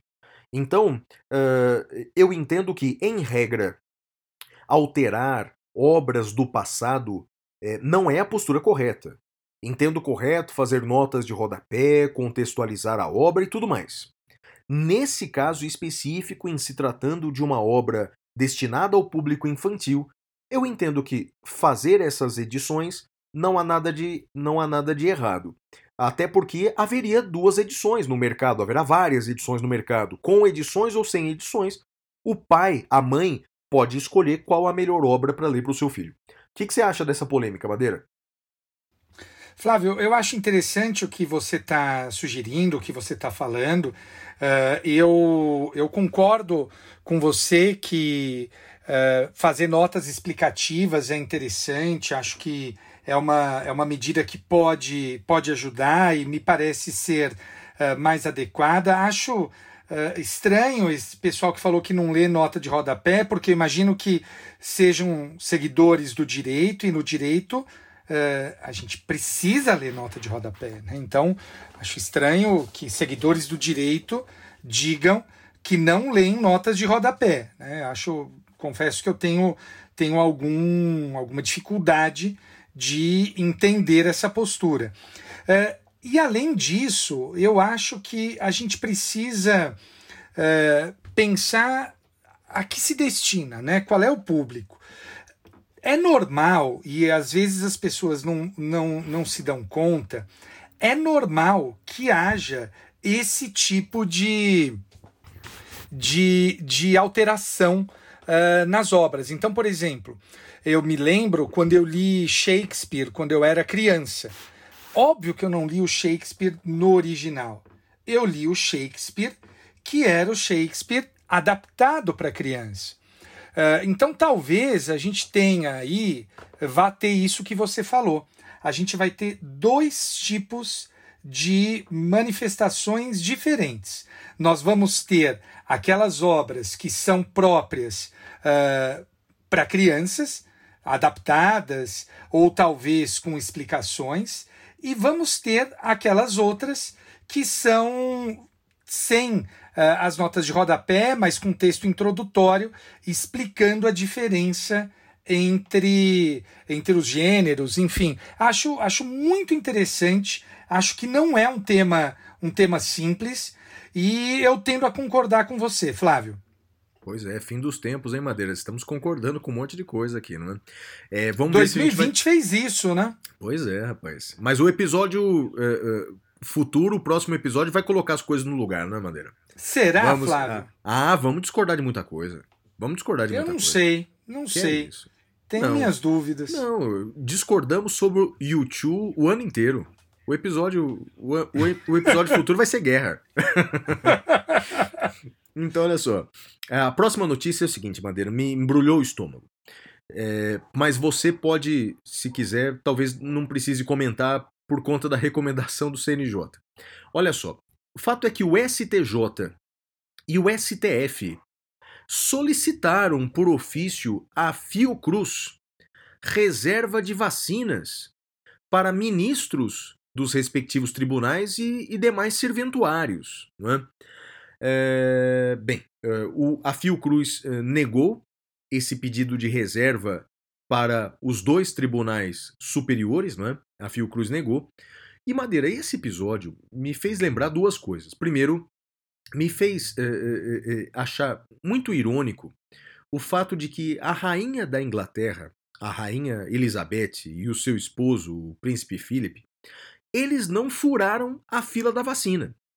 Bem, como eles são idosos, eles têm prioridade, mas eles estão esperando o momento. Parece que nos próximos dias eles serão vacinados, mas eles não foram vacinados ali em primeiro lugar. É irônico vê que a monarquia inglesa adota princípios republicanos que até mesmo algumas instituições republicanas brasileiras teimam em burlar. Né? Isso me faz uh, lembrar, esse episódio me fez lembrar demais. Parecia, uh, olha, se encaixa feito uma luva com a obra do George Orwell, A Revolução dos Bichos ou A Fazenda dos Animais, The Animal Farm, né? Que mostra que, num princípio, os porcos líderes da fazenda estabeleceram como a única lei todos são iguais, mas a partir do momento em que queriam usufruir de, usufruir de certos privilégios, mudaram a lei e ficou todos são iguais, mas uns são mais iguais que os outros. A cena final do, do livro do George Orwell, na minha opinião, é o melhor final de um livro de todos os tempos. Né? é, ele mostra que o, dentro da casa estavam reunidos os porcos e os homens em reuniões de negócio. Os porcos, para se aproximar dos homens, começaram a andar apenas em duas patas. E os animais de fora do estábulo olharam aquela reunião perplexos, pois já não sabiam quem era homem e quem era porco. E eu confesso, Madeira, que eu me sinto um animal fora do estábulo olhando essa reunião metafórica de George Orwell, porque eu já não sei mais quem é porco quem é homem, Madeira. Quer comentar alguma coisa sobre isso ou parto para a próxima notícia? É melhor partir para a próxima notícia, é, Tá porque eu, Eu e às sei. vezes as pessoas esquecem, né? Mas é, principalmente no Twitter, ah, porque você não falou disso, você não, Não. falou daquilo, você não foi duro o suficiente. Eu tenho limites, né? É Tem isso, limites é isso. traçados pela lei. Então É tem isso. coisas que eu não posso não posso comentar, Flávio. O próximo, a próxima notícia é a seguinte, Madeira. O primeiro dia, no primeiro dia do recesso, né, é, o ministro do STF, ministro Nunes Marques, ele suspendeu liminarmente parte da lei da ficha limpa. Essa decisão foi proferida na ação direta de inconstitucionalidade 6630. 6630. Bem, só para o nosso ouvinte entender, não é? E esse vai ser o tema cavernoso dentro de instantes. A lei da ficha limpa é, é a lei complementar 135. Ela alterou a lei, eh, eh, a lei de ineligibilidade. E a regra criada pela lei da ficha limpa é a seguinte: é, se o, o- o político ele é condenado em segunda instância, ele é condenado por órgão colegiado. A partir desse momento, portanto, não precisa do trânsito em julgado. A partir desse momento, ele já se torna inelegível. Então, a partir da condenação por órgão colegiado, foi o que aconteceu com o ex-presidente Lula. Ele ainda não foi condenado por sentença transitada em julgado, mas, por já ter sido condenado em segunda instância pelo TRF, ele se tornou inelegível naquele momento. A questão é: por quanto tempo dura essa inelegibilidade? Bem, nos termos da lei da ficha limpa, ela dura, primeiro, até o trânsito em julgado, então da condenação até o trânsito em julgado, mais o tempo do cumprimento da pena, mais oito anos após o cumprimento da pena. Bem, isso é o que está na lei da ficha limpa, que foi aprovada pelo Congresso Nacional por maioria absoluta. Lembro que é uma lei complementar, exige quórum qualificado. E é uma lei de iniciativa popular, portanto, contou com a assinatura de milhões de brasileiros né, no seu nascedouro. O que, que o ministro Nunes Marques fez? Ele suspendeu a parte final desse dispositivo, a parte final do artigo 10. Suspendeu eh, dizendo, eh, suspendeu esse prazo complementar de oito anos após a condenação. Qual o argumento, Madeira, de muitos políticos, não é? Aliás, foi o argumento do presidente Bolsonaro essa semana. O presidente Bolsonaro disse que, do jeito que a lei está, palavras dele, não é? A, a punição seria ad eterno. O presidente Bolsonaro disse que vida de político não é fácil, não é? É, até sugeriu que as pessoas do lado de cá é, portanto, as pessoas que criticam a classe política deveriam ir para o lado de lá e se candidatar para ver que a vida de político não é boa. Então, é, ele entendeu que essa. é, o ministro Nunes Marques entendeu que esse prazo a mais de oito anos de inelegibilidade após a condenação a, a, a, ensejaria uma condenação ad eterno. Porque a reclamação deles é que entre a condenação em segunda instância e o trânsito em julgado demora muito tempo. Então, portanto, é, imagine, por exemplo, que o político ele fica fazendo embargos de declaração e embargos de declaração e agravo, e ele recorre, ele recorre contra as condenações. Até que haja o trânsito em julgado, ele fica inelegível. Então, portanto, é, com essa supressão agora, a, haverá, portanto, uma diminuição do prazo de inelegibilidade. É, uma pergunta de ordem constitucional. Duas perguntas aqui. Primeiro, mas pode um ministro só, sozinho, numa decisão monocrática, pode suspender uma lei é, aprovada pelo Congresso Nacional por maioria absoluta e de iniciativa popular? Eu diria o seguinte, Madeira, essa medida é extremamente excepcional, excepcionalíssima. Segundo a Lei 9868 de 99, isso só é possível no caso do recesso. Em regra, quem dá liminar em ação direta de inconstitucionalidade é o plenário do STF. Aliás, o que é muito correto mesmo, não é? Uma decisão dessa órbita precisaria de maior segurança jurídica. Somente em caso de recesso é que um ministro sozinho, o ministro relator, pode proferir essa decisão. Foi uma coincidência, talvez, Madeira, que no primeiro dia do recesso, portanto, no sábado, o ministro Nunes Marques tenha proferido essa decisão. Ele usou argumentos como princípio. Argumentos, é uma decisão muito curta, Madeira, são duas ou três páginas só. E ele argumenta como princípio da proporcionalidade, dentre outros argumentos aí. Uh, segunda pergunta é: mas os, o STF, anos atrás, já tinha se manifestado sobre isso. Na ação declaratória de constitucionalidade número 30, o STF já tinha declarado a lei constitucional, inclusive essa parte. E essa decisão tem efeito vinculante.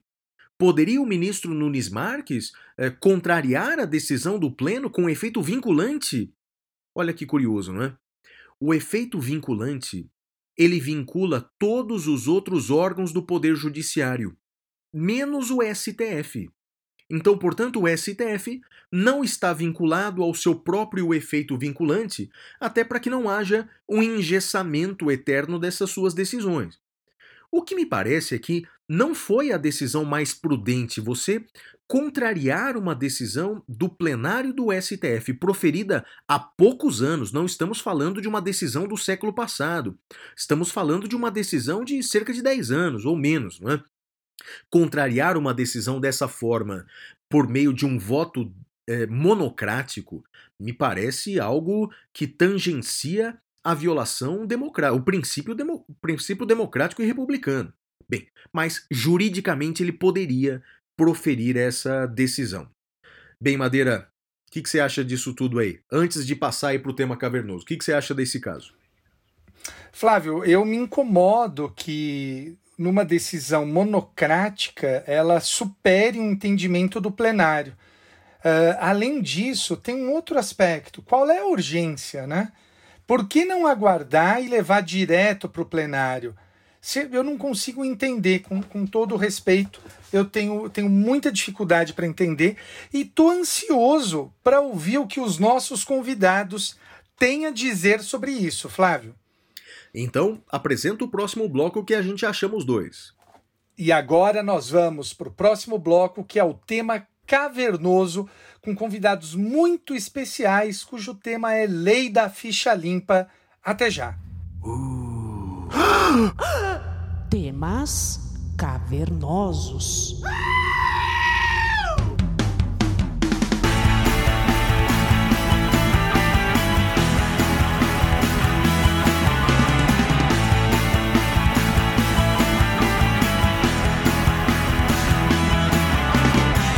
Bem, Madeira, então, nesse episódio de hoje nós temos dois convidados muito, mas muito especiais, né? É, para falar sobre lei da ficha limpa. O primeiro convidado, ele é, talvez seja um dos maiores, se não o maior especialista da lei da ficha limpa do Brasil, porque ele é um dos autores do projeto da lei da ficha limpa. Aliás, essa semana ele deu entrevista para todo mundo e nós só temos que agradecer o fato dele reservar um tempo para gente. Para, primeiro, explicar o que é a lei da ficha limpa e explicar agora essa questão envolvendo a decisão do ministro Nunes Marques. Olha, ele já foi juiz de direito, ele deixou a magistratura para se dedicar tanto à advocacia, ele é especialista na área do direito eleitoral, é doutor, doutor na Espanha, é, e aqui no Brasil ele se dedica tanto nas suas aulas, nos seus cursos e na advocacia, a advocacia do direito eleitoral. Ele se chama Marlon Reis. Podemos chamar, Madeira, o Marlon Reis? Bora lá, Flavião. Marlon Reis, meu querido amigo, obrigado por participar do programa A Palavra é Sua. Olá, pessoal. É, eu sou o Marlon Reis e eu estou muito feliz de participar aqui do podcast a convite do professor Flávio Martins, uma grande referência para mim como profissional, como constitucionalista, como professor e como pessoa. E ele me fez esse honroso convite para compartilhar com vocês algumas reflexões e também algumas informações sobre todo o processo que fez com que chegasse até nós agora na nossa época, a conhecida como Lei da Ficha Limpa, a Lei Complementar número 135 de 4 de junho de 2010. Se trata de um instrumento importantíssimo. Ele simplesmente tem a finalidade e cumpre esse papel de estabelecer regras de cunho infraconstitucional que limitam o acesso à elegibilidade, limitam o exercício da capacidade eleitoral passiva, qual seja, aquela que torna o cidadão apto a receber o voto na urna, a receber o sufrágio. E é essa lei, então, que define os contornos daquilo que, fora da Constituição, porque a Constituição também o faz, limita a elegibilidade dos nacionais. Nesse primeiro momento, antes de explicar, de falar um pouco sobre o histórico dessa lei, eu queria tratar desse aspecto teórico que é muito importante. Não existe uma elegibilidade nata. Não existe o candidato nato e esse processo de aquisição dos direitos relacionados à elegibilidade, ele não se dá de forma inata, não, não é algo inerente ao simples vínculo do nacional com a sua com a sua nação, com a sua pátria. É preciso mais do que isso.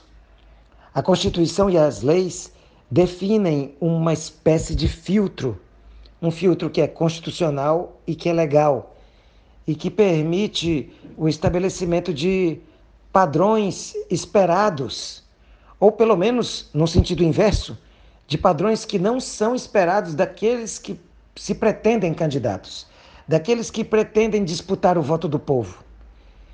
Esses padrões negativos, esses padrões não esperados, se situam no campo da dogmática e da teoria do, do direito como as condições. Então, é preciso então desde logo entender que para se ser candidato, é preciso preencher uma série de condições jurídicas. Essas condições, elas vão desde aquelas que são definidas na Constituição como condições de elegibilidade, como também nós podemos chamar de condições de inelegibilidade. Embora na doutrina do direito eleitoral se fale mais em causas de inelegibilidade, mas nós perfeitamente podemos substituir a expressão causas pela expressão condições de elegibilidade, com a vantagem de que nós estaremos utilizando uma expressão que, do ponto de vista doutrinário do ponto de vista dogmático, estará mais correta, melhor situada no plano da teoria geral do direito. Isso nos ajudará a entender bastante o que eu falarei logo mais sobre a constitucionalidade ou não da lei da ficha limpa. O que eu queria nesse primeiro momento aqui era falar um pouco sobre o que é inelegibilidade no plano geral do direito. Um conjunto de regras que limitam o exercício do, da capacidade eleitoral passiva, estabelecendo uma série de condições que precisam ser preenchidas precisam ser superadas por aquele que se pretende candidato como finalidade de alcançar esse seu intento, esse seu desiderato. Então voltemos então aos primórdios da discussão sobre a, o aumento das restrições, o, a, o aumento do rigor no estabelecimento dessas condições de elegibilidade. Isso começa a acontecer numa causa mais remota, eu diria, no ano de 2004, quando começa no Tribunal Regional Eleitoral do Rio de Janeiro um debate sobre se é ou não, se não, se seria possível ou não se aplicar de forma imediata, ou seja, sem o, a, a necessária ou sem a intervenção do legislador numa atividade complementar, se seria possível a aplicação imediata do parágrafo 9 do artigo 14 da Constituição Federal, cujo texto estipula que é, compete, mais do que isso, mais do que competir, a Constituição determina, contém uma cláusula de, de obrigatoriedade ao dizer o seguinte: lei complementar estabelecerá outros casos de inelegibilidade e os prazos de sua cessação a fim de proteger a probidade administrativa, a moralidade para o exercício do mandato, considerada a vida pregressa do candidato e a normalidade e a legitimidade das eleições contra a influência do poder econômico ou o abuso do exercício de função, cargo ou emprego na administração direta ou indireta. Esse é o texto exato do parágrafo 9 do artigo 14 da Constituição. Pois bem, esse texto, da forma como ele está hoje incrustado na nossa lei maior, ele foi definido pela emenda constitucional número 4 de 1994. Então, no texto original da, do dispositivo, não havia referência a vida pregressa do candidato como um elemento passível de consideração pelo legislador ao tempo de se estabelecer as inelegibilidades. Isso quer dizer que em 1990, quando foi aprovada a Lei Complementar número 64, a Lei de Inelegibilidades, não existia na nossa lei fundamental um dispositivo que sequer autorizasse o legislador a considerar a vida pregressa no momento de estipular causas de inelegibilidade. Isso só veio ocorrer em 1994, como eu já mencionei. E não à toa. A emenda constitucional número 4, ela foi aprovada como uma espécie de resposta social institucional a um episódio que na época ficou conhecido como máfia dos anões do orçamento foi identificado que pessoas que eh, parlamentares que integravam a comissão de orçamento estavam desviando recursos, emendas para empreiteiras e em troca estavam recebendo dinheiro para si próprios e para suas candidaturas. Esse é, em resumo, o contexto da máfia dos anões do orçamento, que uma vez descoberta e desmontada, dá origem a essa reação parlamentar de se aprovar uma norma muito mais rigorosa no parágrafo 9 do artigo 14, permitindo uma lei mais, mais firme, que considere apenas não elementos é, relacionados a decisões transitadas em julgado, que ela não menciona essa alteração, mas também a, a dados biográficos, dados objetivos, diga-se de passagem, dados biográficos objetivos do candidato que permitam a democracia, as instituições democráticas, inferirem que se trata de uma personalidade que implica em risco, implica em risco para as instituições eleitorais. Pois bem, a Lei Complementar 64/90, como eu disse, ela não foi redigida levando em conta essa redação atual do parágrafo 9 do artigo 14. E nós veremos então que uma parcela da sociedade, através dos movimentos sociais organizados, verificou uma mora do legislador na edição da lei complementar reclamada a partir da emenda constitucional número 4. E, o, como eu mencionei há pouco, comecei a mencionar, o Tribunal Regional Eleitoral do Rio de Janeiro se debruçou sobre esse parágrafo 9 com essa redação atual e se questionou sobre se ele seria de aplicação imediata. Talvez invocando a lógica da aplicação imediata das regras de direito fundamental e nós sabemos que o, o, o direito fundamental não é exclusivamente individual.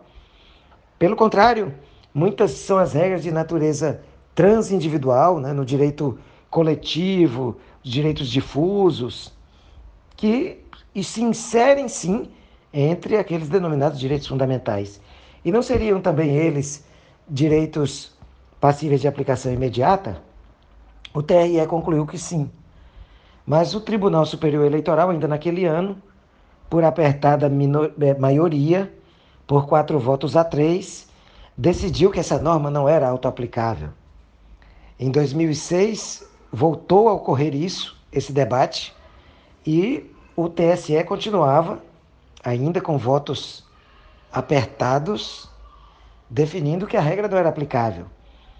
Então a sociedade civil decidiu redigir e apresentar ao parlamento um projeto de lei que o próprio parlamento não havia engendrado, justamente com a finalidade de retirar da, da, da, da morosidade em que se encontrava aquele texto do parágrafo 9 do artigo 14. E é esse o contexto que eu gostaria que vocês entendessem, que é o contexto no qual nasce, começa a nascer a lei da ficha limpa. E como é que ela se dá, então?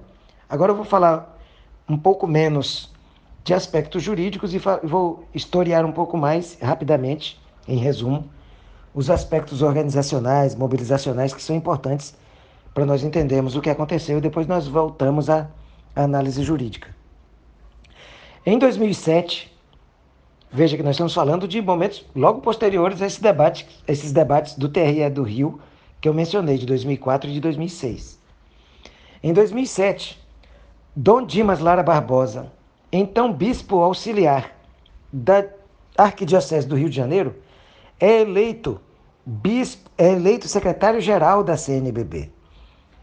E é ele quem me convida, como um dos fundadores do movimento de combate à corrupção eleitoral que sou, a apresentar ao MCCE a ideia de fazermos uma lei que viesse a dar corpo a esse parágrafo 9 do artigo 14 da Constituição. E foi isso que fizemos. Nos debruçamos durante seis meses, até o dia 10 de dezembro de 2007, com a participação de inúmeros juristas, não juristas, líderes sociais, ativistas, técnicos, professores, até chegarmos a esse texto que foi levado à coleta de assinaturas nas ruas. O texto original, inclusive, era muito rigoroso. Chegava ao ponto de estabelecer a inelegibilidade de pessoas condenadas, mesmo que por um juiz monocrático.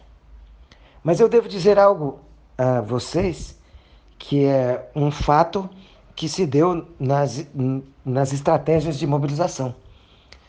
Nós não desejávamos que fosse um juiz monocrático. Nós considerávamos que isso era muito, muito ruim, que isso não deveria ser assim. Mas nós considerávamos que o parlamento iria tentar encontrar uma fórmula mais amena, qualquer que fosse aquela que a gente que nós apresentássemos.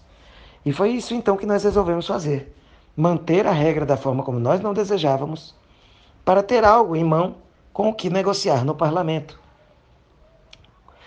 Coletamos 1 milhão 622 mil assinaturas aproximadamente, um pouco mais do que isso. Entre o início de 2008 até o dia 29 de setembro de, mil, de 2009 é, data exata em que nós levamos ao Congresso Nacional as assinaturas físicas e também 400 mil assinaturas coletadas através do site de cyberativismo Avaz. Essas 400 mil, obviamente, teriam um efeito mais simbólico, mas também demonstravam a adesão forte das redes sociais, que naquele momento já eram muito presentes e já marcavam muito, muito, começavam a, a marcar o debate político. Inclusive, eu antecipo dizendo que essa lei da ficha limpa ela foi estudada, inclusive por universidades estrangeiras, de, da Alemanha, dos Estados Unidos, de Yale e da Bélgica de outros países. Ela foi estudada como o primeiro grande case político de uso das redes sociais na história do Brasil. E essas assinaturas então foram apresentadas. Foi formado um grupo de trabalho que tinha como presidente o deputado Miguel Martini, de Minas Gerais, e como relator o deputado Índio da Costa, do Rio de Janeiro. Essa comissão era formada por um representante de cada partido político. E nós, do Movimento de Combate à Corrupção Eleitoral, eu mesmo pessoalmente, inclusive, com eles, discutimos vírgula por vírgula da lei, do projeto de lei, até dar a ele uma roupagem final, inclusive com a fórmula que acabou vencendo, que contou com o nosso apoio, de que fosse uma condenação por órgão colegiado. E todos os demais termos, os prazos de duração, voltaremos a falar sobre prazos de duração no encerramento desse, desse áudio para esse podcast, mas até mesmo os prazos de duração e até mesmo o prazo de duração da inelegibilidade decorrente de práticas criminosas graves, tudo foi discutido minuciosamente, detalhadamente, pausadamente com os parlamentares representantes de todos os partidos políticos da, com representação na Câmara. E depois no Senado. E, pois bem, conseguimos que no dia 4 de junho de 2010 fosse publicada a Lei Complementar 135, que ficou conhecida como Lei da Ficha Limpa, justamente como uma maneira que a população encontrou de celebrar uma lei que aumentava o rigor no processo de registro de candidatura. Sendo recebida com, muita, com muito fervor né, no meio social, eu diria. A lei foi sancionada pelo presidente da República e depois foi submetida a um longo processo de escrutínio no âmbito do Supremo Tribunal Federal. Um debate fervoroso que se deu no contexto da, do julgamento de duas ações declaratórias de constitucionalidade. A ADC 29, a ADC 30 e também a ação declaratória de inconstitucionalidade número 4578. Então, essas, nesses, elas foram reunidas para julgamento conjunto e, no final, se celebrou a declaração de constitucionalidade de todos os dispositivos da lei da ficha limpa, então, sem exceção. Desde então, nós vemos, estamos tendo a aplicação dessa lei. E o que, que ela, como ela se desenha? Vamos falar um pouco mais aqui sobre como está constituída e corporificada essa lei, com alguns exemplos. Em primeiro lugar, ela veio para alterar a lei complementar número 64, de 18 de maio de 90. Então ela não tem vida própria, senão ela aparece no meio, no, no cenário legislativo para impor profundas modificações no texto da Lei Complementar 64, que é conhecida como Lei de Inelegibilidades. Dentre as principais alterações, nós podemos destacar o prazo das inelegibilidades, que é no mínimo de oito anos, e antes o prazo variava entre três ou cinco anos. Havia alguns prazos que eram de três, outros de cinco anos. A grande maioria dos prazos e nos momentos mais importantes da aplicação da lei eram de três anos, o que gerava perplexidade, porque significa que, uma vez reconhecida uma inelegibilidade, na eleição seguinte do mesmo plano, se fosse uma eleição estadual, na eleição estadual seguinte, aquela inelegibilidade já não mais subsistia. Além disso, houve mudança na, no, no que eu já mencionei, encerrou-se a exigência do trânsito em julgado da sentença condenatória. Qualquer que seja ela, mesmo no plano penal e, e outros casos extrapenais que são expressamente mencionados. E em seu lugar, em lugar do trânsito em julgado, passou-se a exigir apenas a, a, o pronunciamento de um órgão colegiado, um órgão jurisdicional colegiado.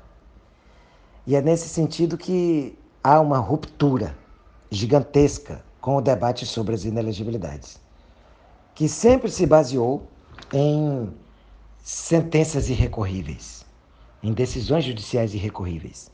E agora inaugura-se, nesse momento sobre o qual eu falo, a possibilidade de uma decisão passível de recurso e muitas vezes já pendente de recurso, mesmo assim tornar possível a restrição ao ius honorum, à capacidade eleitoral passiva. E por que isso é possível? Isso é possível porque o direito relativo à inelegibilidade, ele em nada se compara e muito difere do direito penal. Não se aplica aqui a principiologia inerente às normas penais, à edição das normas penais. O direito penal, por sua natureza, ele, se, ele deve se revestir de uma grande quantidade, uma grande gama de garantias para o réu, sob pena de se estabelecer um Estado ditatorial, um Estado autoritário, autocrático, que é capaz de impor penas a pessoas que não tiveram é, a favor de si a possibilidade do exercício em concreto do, dos direitos constitucionais à ampla defesa e ao contraditório. Então, esses elementos que levam a nossa Constituição a estabelecer como matriz até mesmo a necessidade do exaurimento da atividade recursal como elemento necessário para a execução da pena, ele não se reproduz no universo eleitoral. Porque aqui as diretrizes principiológicas são inversas. Não se está mais falando das prerrogativas do indivíduo para proteção contra o Estado gigantesco, o Leviatã. Nós estamos falando da sociedade, da comunidade democrática, se protegendo, eventualmente, do risco que possa representar o indivíduo.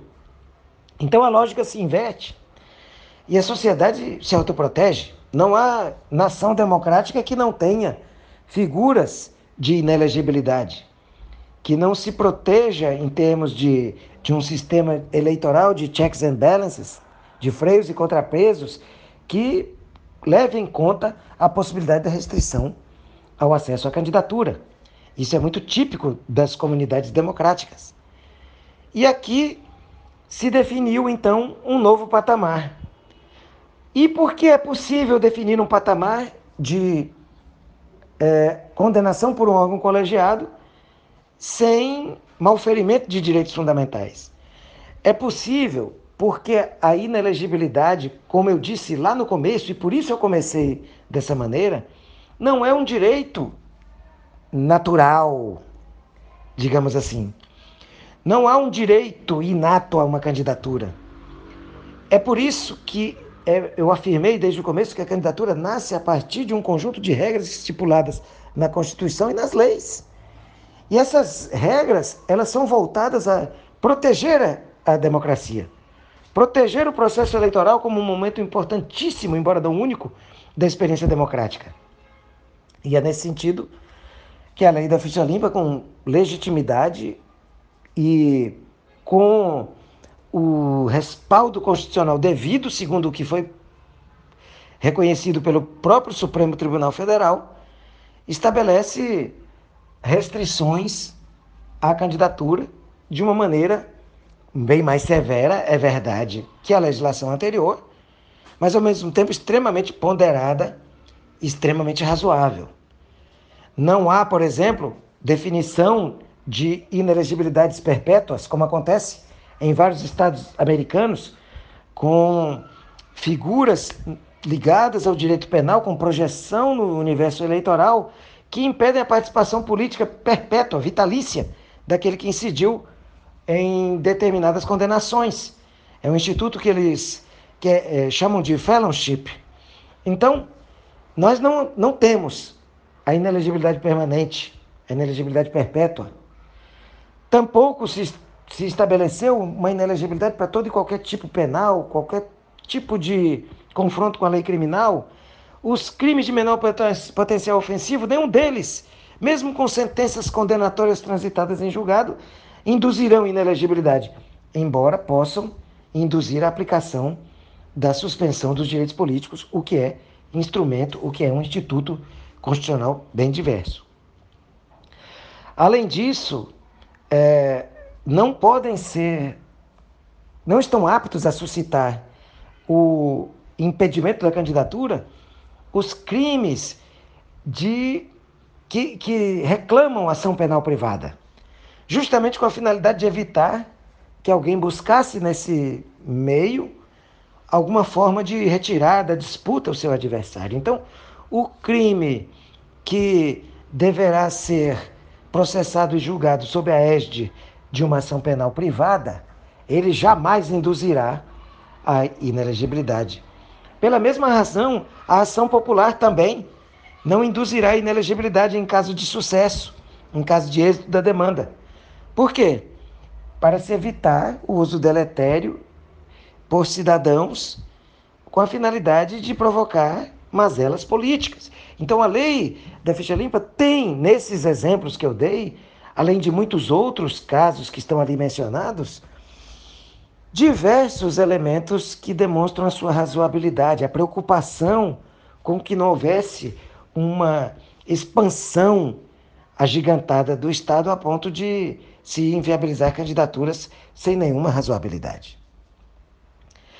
Pois bem, esse era o contexto em que eu gostaria de apresentar, nesse nosso encontro, a lei da ficha limpa.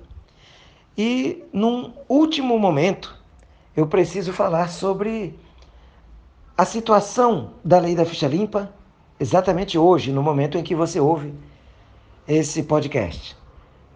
Você, é, você está acompanhando pela imprensa que o ministro Cássio Nunes ele suspendeu a aplicação de uma parte, de um ponto da redação da linha E do artigo 1 inciso 1 da Lei de inelegibilidades com as modificações que lhe foram impostas pela lei da ficha limpa. E nesse ponto, ele busca estipular o que ele apresenta como uma espécie de detração, que é uma expressão que eu entendo incabível aqui, por típica do direito penal. Há uma certa tendência da doutrina, e também se vê na jurisprudência, uma tendência de se confundir institutos de direito eleitoral com de direito penal. Esse, inclusive, foi um dos maiores é, fatores inibidores e que retardaram a separação ontológica dessa disciplina, que é o capítulo das inelegibilidades em relação ao direito penal. Por isso é que ele estava tão submetido a preceitos como o da, da necessidade da superação do trânsito em julgado, a cláusula de imutabilidade da sentença criminal. E aqui não, não se aplica, pelas razões que eu já falei anteriormente. E aí, o que o ministro Cássio Nunes faz é estipular que o prazo de oito anos, que pela lei da ficha limpa deve começar a contar após o cumprimento da pena, ele diz que o prazo de oito anos começa a contar e continua contando desde o, a condenação por órgão colegiado. E me parece, e nos pareceu a todos extremamente equivocada essa, essa leitura, por, por, por algumas razões que eu mencionarei. Com todo respeito ao ministro, mas no exercício do direito de dissentir, de discordar, eu vou apresentar aqui alguns senões da decisão a que ele chegou. A primeira é que há uma clara razoabilidade na escolha feita pelo legislador. Nós estamos falando aqui na linha E, e eu até recomendo a leitura da, desse artigo 1, inciso 1, a linha E da Lei Complementar 64. Nós estamos falando aqui do, da parte, do capítulo da lei em que se desce aos elementos de maior gravidade do universo político. O inciso primeiro, eu vou ler aqui alguns dos dispositivos, ele, ele trata de, de, de crimes, né, de, de, de uma série de crimes que, que podem, desde que haja uma condenação por órgão colegiado, levar a essa inelegibilidade. Então não se trata de todos os crimes, são alguns. E que crimes são? São aqueles que foram tidos pelo legislador a partir da iniciativa popular como de extrema gravidade. Crime de tráfico de entorpecentes, redução à condição análoga de escravo, crimes contra a dignidade sexual, crimes praticados por organização criminosa, crimes de abuso de autoridade, lavagem ocultação de bens, crimes contra o patrimônio privado, o sistema financeiro, crimes contra o meio ambiente e a saúde pública. Então, são alguns, existem outros tipos penais lembrados no dispositivo, mas esses servem para nos demonstrar que realmente se trata de uma uma de uma norma que se apegou aos delitos de maior gravidade, são aqueles mais infamantes, digamos assim, odiosos e que geram uma sensação de repulsa e que por isso mesmo a eles se impôs um prazo maior. O fato de um prazo de inelegibilidade ser relativamente grande não é suficiente para se reconhecer a falta de razoabilidade. Ele seria irrazoável se ele tivesse, sendo um prazo muito largo, atribuído a uma situação menor. Mas considerada a gravidade em particular, em cada caso, deve-se verificar essa razoabilidade, essa proporcionalidade diante da norma concreta em que ela deve ser é, verificada, que ela deve ser, em torno da qual ela deve ser analisada. E aqui, havendo um desses delitos e estando o agente condenado por órgão colegiado, ele sim já está inelegível. Permanece inelegível até o trânsito em julgado. Continua, ine... não inelegível, mas continua privado da elegibilidade por todo o período da pena, até o seu exaurimento. O seu exaurimento completo, não apenas pela restrição da, da liberdade, mas também por restrição de direitos ou pela imposição de multa. Enquanto não superada completamente a pena, está o agente submetido à suspensão dos direitos políticos. E é aí que nós verificamos que, ocorrido o término da suspensão dos direitos políticos pelo exaurimento da pena, aí tem início os oito anos de inelegibilidade finais. Então, há um longo prazo? Sim, desde que a pena seja muito grande, que isso impacta muito mais decisivamente do que propriamente a inelegibilidade. Além disso, o prazo anterior é definido por um exercício maior ou menor dos direitos que o réu tem à atividade recursal. Então, se ele esgota, se ele muitas vezes procrastina, se ele muitas vezes faz uso é, procrastinatório do, da atividade recursal, isso pode ter reflexo no prazo em que ele ficará inelegível. Mas isso diz respeito, isso está diretamente conectado com o exercício dos direitos do réu. Ele opta por um passo ou por outro. E ele faz isso com toda liberdade de ação. Pois bem, para concluir, eu quero afirmar que a decisão do ministro, proferida nos autos da ação declaratória de inconstitucionalidade número 6630, ela tem um, um contém uma falha de natureza técnica, que é o fato de um juiz, integrante da Suprema Corte, um ministro do Supremo Tribunal Federal, decidir de forma diversa do que foi de, de, definido pelo, pela totalidade dos membros do, da Suprema Corte. Foi o que aconteceu no julgamento das ADCs 29 e 30, que eu mencionei. Em 2012, o tema da razoabilidade dos prazos, no, no artigo 1, inciso 1, a linha E, da lei de inelegibilidades, foi demoradamente vergastado foi submetido a, uma, a um amplo debate profundo entre ministros. Inclusive o ministro Fux, o ministro relator, levou a plenário um voto em que ele pedia a mesma detração entre aspas, a que se refere o ministro agora Cássio Nunes.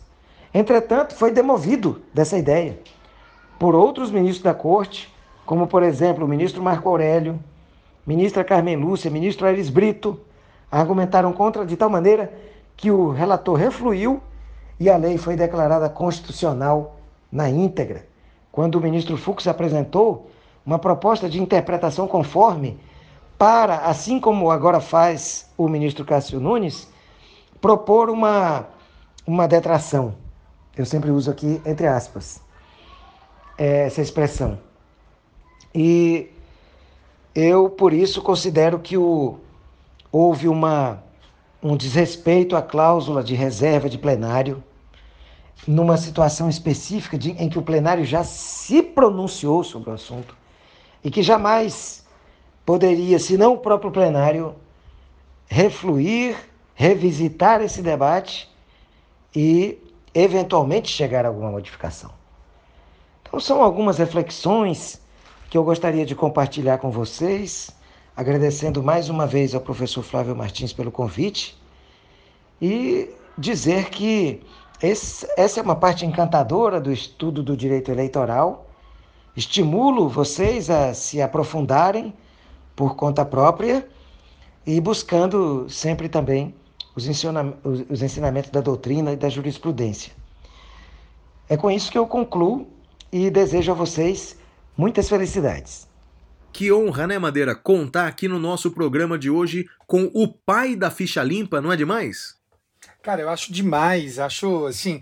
Hoje a gente já teve a participação da Denise, agora a participação dele. Que, que, que aulas maravilhosas, né, Flávio? Sim, e tem um terceiro convidado, Madeira. Nosso Opa! querido amigo. Ele é promotor de justiça.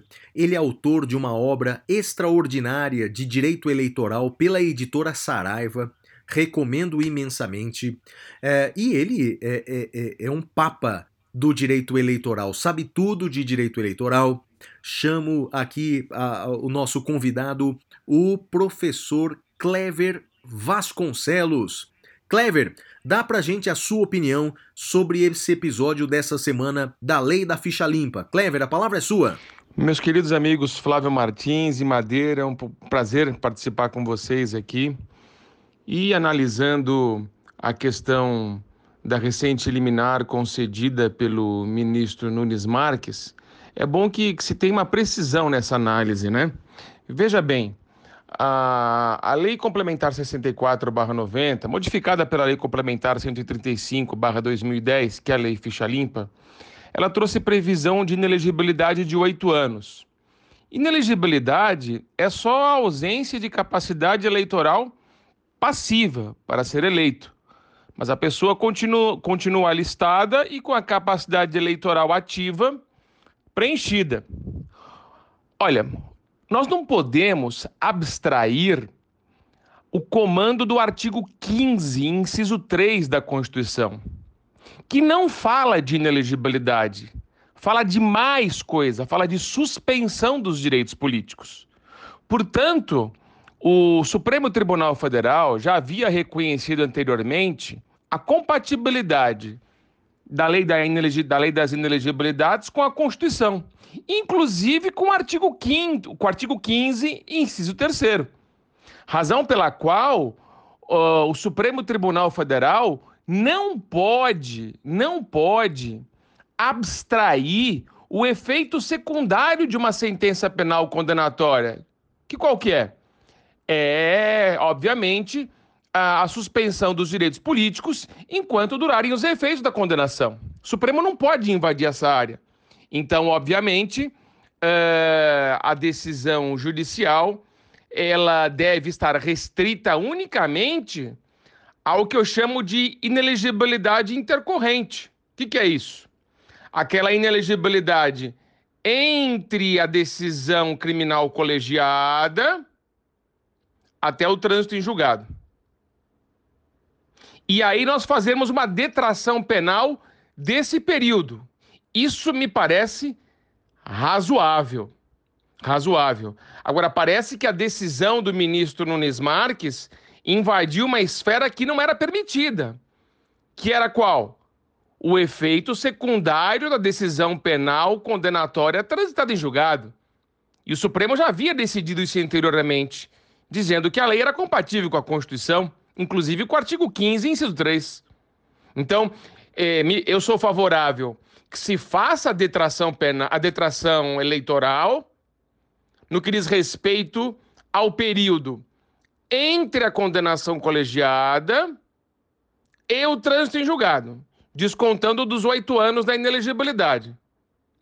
Agora, entrando no efeito secundário da sentença penal condenatória, que é a suspensão dos direitos políticos, isso o Supremo não pode fazer. Essa é a ideia, meus caros amigos. Obrigado pela colaboração, um grande abraço a vocês e sempre sucesso nesse podcast que já é cláusula pétrea aí na nossa, na nossa cartilha jurídica. Grande abraço, amigos. Demais, não é, Madeira? Esse episódio natalino. Três convidados para brindar aqui a chegada do Natal. Esse é o nosso presente de Natal para os nossos ouvintes, não é, Madeira? É isso aí. E podemos encerrar esse bloco, Flavião? Manda lá, Madeira. Qual é o próximo? Agora vamos para o Pintura Rupestre. Até já.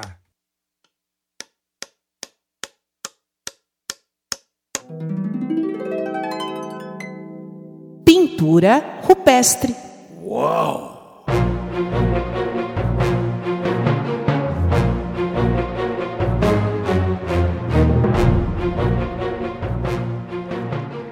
Bem, Madeira, a minha dica cultural é, dessa semana é uma dica tripla. Eu peço perdão aí para os nossos ouvintes, normalmente eu fico numa coisa só, mas como a gente está chegando no final do ano, eu reuni três coisas uh, importantes aí para o nosso ouvinte uh, ter acesso. Primeiro, que nessa semana, Madeira, acabou de sair o novo álbum do Paul McCartney. O novo disco do Paul McCartney que ele gravou agora durante a pandemia. O disco se chama 3. Né? é bom aí. ou é igual aos outros, Flávio? Então, com isso, nós encerramos o programa de hoje. Olha, Madeira, eu não ouvi inteiro, não. Eu não ouvi inteiro ainda, não. É, eu, eu, eu, diria que não é dos. Bem, é, não achei o melhor disco dele, né? Tá longe de, de, de ser o melhor tá, disco então... dele. Tá ah, igual. Madeira, vai pro inferno, Madeira. Ah, parabéns. ah, você não reconhece o Paul McCartney, a qualidade do cara. O cara é bom demais.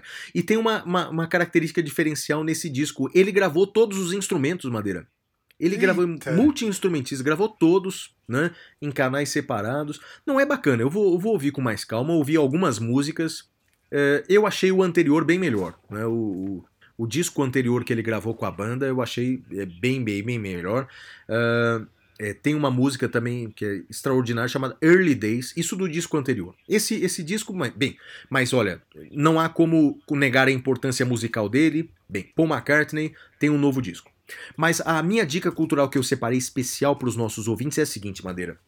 É uma dica dupla. Tem que fazer as duas coisas, senão não fica legal. Ó, primeiro, tem que assistir a um filme que tem na Globoplay. Tá disponível na Globoplay.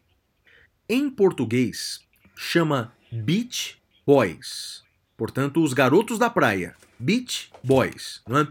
O nome original é bem diferente. Não é? O nome original é Love and Mercy, Amor e Misericórdia. Esse é o título original do disco.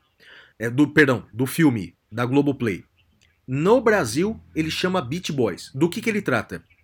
Trata da história do líder da banda Beach Boys. Ele chama Brian Wilson. Brian Wilson. Conta a trajetória do Brian Wilson. É, os problemas. Ele tem uma característica muito peculiar. Ele tem problemas mentais. Então, quer dizer, ele, ele realmente é um doente mental. Né? Mas é, que mas... tipo de problemas, Flávio? A Madeira. Ele... Bem, eu não vou dar spoiler, não, mas ele foi tratado. não, então beleza, então não fala. Então é, não fala. Ele foi tratado por uma doença, mas na verdade é outra. É... Bem, mas o, o, fato de ele ser doente mental, Madeira, não tirou dele a, a capacidade genial da música. Ali mostra, a parte principal do filme, é onde eu recomendo, mostra a construção de um álbum do Beach Boys, que aí é a minha, a minha próxima dica. É, assista primeiro o filme, Beach Boys, e depois ouça o álbum musical, o álbum da banda, chamado Pet Sounds. Pet Sounds. Traduzindo ao pé da letra, é o som dos animais, né? Pet Sounds. Que é seguramente o melhor disco do Beach Boys, que é um disco que foi quase que integralmente composto por ele, por Brian Wilson. Pra você ter uma ideia da importância desse disco, Madeira. É, segundo uma lista da Rolling Stones, é o segundo maior. Se bem que lista tem várias, né? Mas é, esse é o, o segundo melhor disco de rock de todos os tempos. Você ter uma ideia. Né? É, e, e, segundo o, o, o, é, o, líder ali dos Beatles na época, o, na verdade o, maestro é, George Martin, que conduzia o disco dos Beatles, se não fosse esse disco Pet Sounds, os Beatles não teriam feito Sgt. Peppers. Ou seja, é uma obra extraordinária. Eu estava ouvindo de novo essa semana, Madeira, é uma obra-prima. Então, olha, fica a dica. Assista ao filme Beach Boys na Globoplay e ouça o álbum Pet Sounds do Beach Boys. Você vai ver que é um negócio extraordinário. Não vou dar nenhum spoiler. Assista, ouça e depois me fala. E a sua dica, Madeira? Sensacional. Ah, faça isso. Ah, eu revi com a minha filha, Flávio, antes de ontem, aquele que é um dos meus filmes preferidos, que se chama A Felicidade Não Se Compra. É uma história maravilhosa, é, é a história de um homem que está pensando em se matar. É, é um filme antigo, ele é de 1947. Um homem está pensando em se matar e um anjo, para poder receber as asas dele, ele é encaminhado à Terra para tentar uh, salvar esse homem do suicídio. É maravilhoso com James Stewart. Uh, é um filme maravilhoso e sempre termino uh, em lágrimas. Assim, é maravilhoso. Você já assistiu, Flávio, A Felicidade Madeira, Compra? Sabe que eu acho que não, mas olha, eu vou assistir hoje mesmo, cara. Vou assistir hoje mesmo. Assista, que, é, é, maravilhoso. Tem no Now. É, Aliás, eu é preciso te agradecer. É, eu preciso te agradecer, cara, da dica hum. cultural da semana passada. Aquela Qual série foi? Eu não lembro. Stamp Town. A série é muito legal, Town. não é? Cara, eu assisti inteira a primeira, primeira temporada, já assisti não, tudo. eu ainda não terminei, não fala nada. Então, não vou contar nada, agora, ela morre no final. Brincadeira. não, é muito mas boa é legal, a série, não Madeira. É uma série é leve, muito... bobinha, Não, né? mas é muito boa. Gostei é, dessa diversidade é, do elenco, não é? Porque ali você tem é, afro-americanos, você tem indígenas, você tem é, um ator ali com síndrome de Down. Né? Sim. Demais, demais, cara. E sem encontrar que, que, que, a história é muito bacana. Eu adorei, obrigado pela dica. E hoje eu vou, vou assistir também A Felicidade Não Se Compra, com certeza. Olha, assista que é maravilhoso, Flávio. Maravilhoso. Mas só, antigo. Só, só se você eu assistiu o Beach Boys e ouviu o álbum, Pet Sounds. Tá bom, tá bom. Combinado, combinado. Tem duas músicas ali que, que são, são maravilhosas. God Only Knows, né? E outras. Não, ah, ouça, ouça que você vai adorar.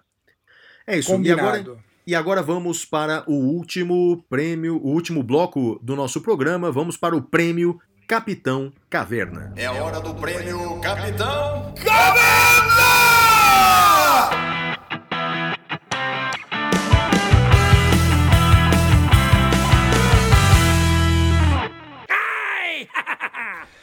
Bem, meus amigos, neste bloco eu e o Flávio fazemos destaques negativos e positivos. E Flávio, pensando no roteiro da semana que vem, eu acho que esse é o último prêmio Capitão Caverna do ano, hein? É isso mesmo, Madeira. É o último prêmio. Né? Porque a gente não vai fazer esse prêmio semana que vem, né? Não, o episódio de semana que vem é diferente. É diferente, né? Não vai seguir a estrutura tradicional dos blocos. É Olha, isso. então, vamos lá. O meu destaque negativo, Flávio, vai para Ebenezer Scrooge. Sabe quem é ele, Flávio? Tem menor ideia, Madeira. Você sabe sim, todos os nossos ouvintes sabem. Ele é o personagem do filme, livro, desenho, todo mundo já viu de algum jeito, uh, um conto de Natal de Charles Dickens. Ele é aquele homem avarento que é visitado pelo Natal do, pelo fantasma do Natal passado, pelo fantasma do Natal presente, pelo fantasma do Natal futuro.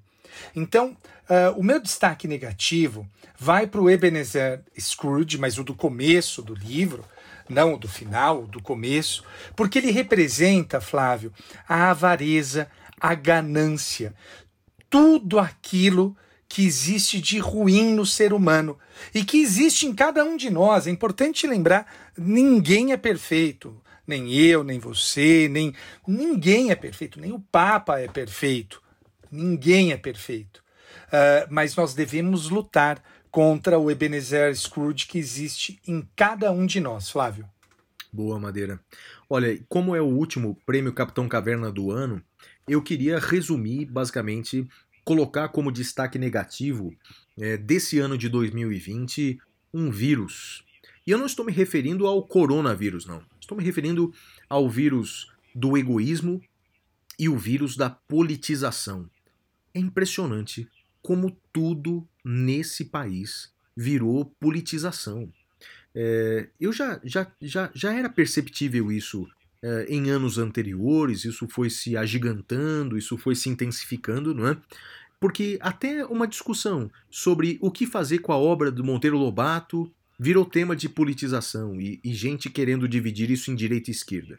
Até a aplicação da vacina virou uma discussão entre direita e esquerda. Então, olha, a esse vírus da politização insensata, dessa divisão é, indevida do povo brasileiro, meu destaque negativo, e o egoísmo também das pessoas que só pensam em si, que só olham para dentro, que só veem os seus problemas e não veem os problemas do outro. Poucos se importam com a vida do outro.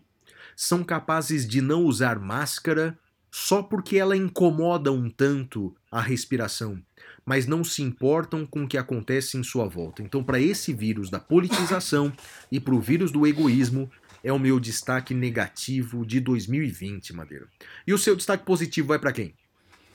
O meu destaque positivo, Flávio, eu acho que não, não podia ser outro em, agora nesse episódio, é para o Papai Noel.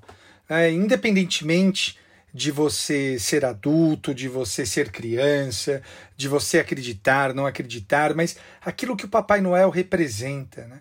Papai Noel representa a esperança, Papai Noel representa a fraternidade. Basta lembrar das cores do Papai Noel, né? O vermelho e branco. E para os chatos de plantão, eu sei que as cores têm um outro sentido, mas deixa eu sonhar, deixa eu ser talvez ingênuo, deixa eu ser talvez uh, uh, tolo até, mas eu prefiro acreditar nas cores da bandeira francesa, né, do bleu blanc rouge, e eu prefiro acreditar no vermelho da fraternidade. Então meu destaque positivo vai para o Papai Noel e para a fraternidade, Flávio. Você acreditou, chegou a acreditar em Papai Noel na infância, Madeira? Acredito até hoje, Flávio. Essa é boa, essa é boa. Eu acreditei também por um tempo, Madeira. E, e, e qual foi o seu seu presente de Natal do Papai Noel inesquecível? Tem algum ou não? Cara, minha bicicleta. Minha bicicleta. Esse presente, eu acho que eu devia ter, sei lá, uns 10, 9 anos. Foi uma bicicleta. É, é, é a lembrança que eu guardo mais vívida, assim. É, é uma, era uma calói azul. Hum, é uma calói cross azul. Madeira tem uma história para contar, cara. Eu acho que eu não contei para ninguém isso, cara. Mas vou contar agora para você e para os nossos ouvintes. O, o, o, meu presente do Papai Noel que eu nunca me esqueci na minha vida foi o seguinte, cara. É, teve um momento da minha infância que é, meu pai tinha perdido o emprego, tal, tava, tava uma dificuldade muito grande. Minha mãe, ela era do lar, fazia algumas coisas para vender, tal. Eu me lembro que é, na, na manhã de Natal, cara, eu ganhei do Papai Noel algumas barras de chocolate. Me lembro claramente, por exemplo, tinha um soufflé. E, e meu pai, cara, chorando, ele disse que é, o Papai Noel, naquele ano, ele é, teve problemas, é, tinha que entregar muitos presentes. Então, na verdade, naquele ano o, o presente não ia ser tão bom, ia ser só com chocolate. Cara, mas olha que coisa, Madeira eu ganhei muita coisa na minha vida, mas eu nunca me esqueci daquele chocolate até hoje, cara. Que, que, que e, e, e, e, o meu falecido pai com certeza foi foi marcante na minha vida e, ele chorando, me abraçando, eu nunca vou me esquecer daquilo. Engraçado, né, cara? A gente na vida a gente vai passando o tempo, vai ficando velho, a gente vai vai percebendo que o que importa mesmo são as pequenas coisas, não é? É isso. Né? É isso aí, Flávio. Bela história, bela história. E que e seu pai, uh, lá do céu, tenho certeza que tem orgulho do homem que você virou, Flávio. Não, e sua mãe também, né? Eles devem estar. eles devem estar lá em cima ouvindo o podcast agora com a gente, né? Sem dúvida. Minha mãe tomando gin tônica, que era uma das poucas bebidas que ela tomava, cara. Uh, eu, eu tentei tomar, mas eu acho horrível. Você gosta de gin tônica, Flávio? Ah, mas você não tomou o meu gin tônica. Vou fazer para você. Como assim? Não, eu sou quase um barman aqui, cara.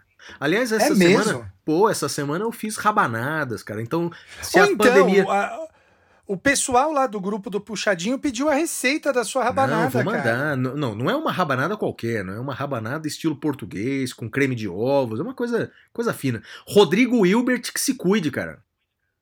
Ó, então tá combinado o seguinte, Flávio, quando terminar a pandemia, eu você vai me chamar para para sua casa e tem duas coisas então que você vai fazer. Você vai fazer a rabanada, mas também eu, eu não quero gin tônica que eu não gosto, mas como você falou que é um barman, eu quero uma bebida que eu adoro, que é morrito. Você faz morrito? Ah, tranquilo. Tranquilo, chá comigo.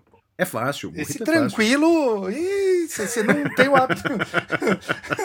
me pareceu na garantia sou idiota. Não, que isso, o Google, o Google me, me mostra direitinho as doses, relaxa. Ah, meu Deus do céu.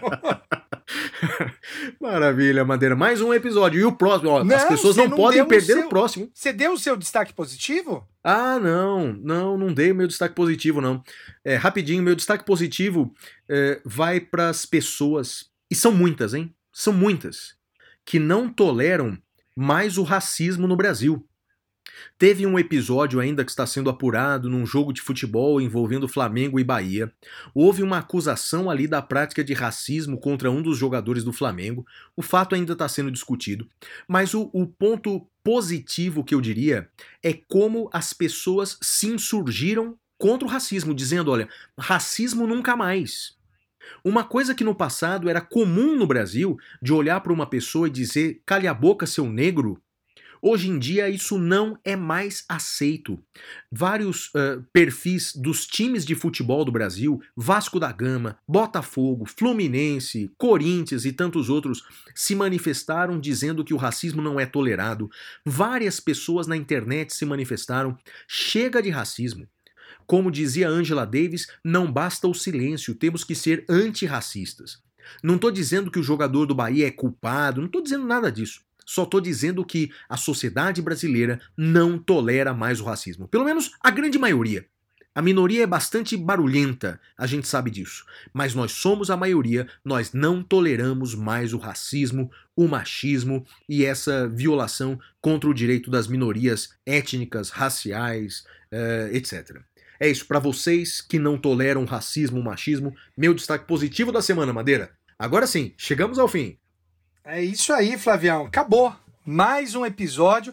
Acho que foi o último episódio do ano no formato tradicional, né? Porque, é isso aí, porque semana que vem a gente vai, vai ter, ter sangue. Próximo vai, vai ter, ter sangue. sangue. Teremos a Batalha dos Nerds no próximo, no próximo episódio. E se você acha que a Batalha dos Bastardos do Game of Thrones foi sangrenta, espere para a semana que vem. É isso, Flavião. É isso aí, Madeira. Episódio 46. Esperamos todos aí na virada do ano, ou, ou, um pouco antes, até na semana que vem, com a Batalha dos Nerds. Legal, pessoal. E, e um beijo pro meu pai, pra minha mãe e pra você. E pra Xuxa, e pro Papai Noel. Feliz Natal, pessoal! Tchau, tchau! Tchau!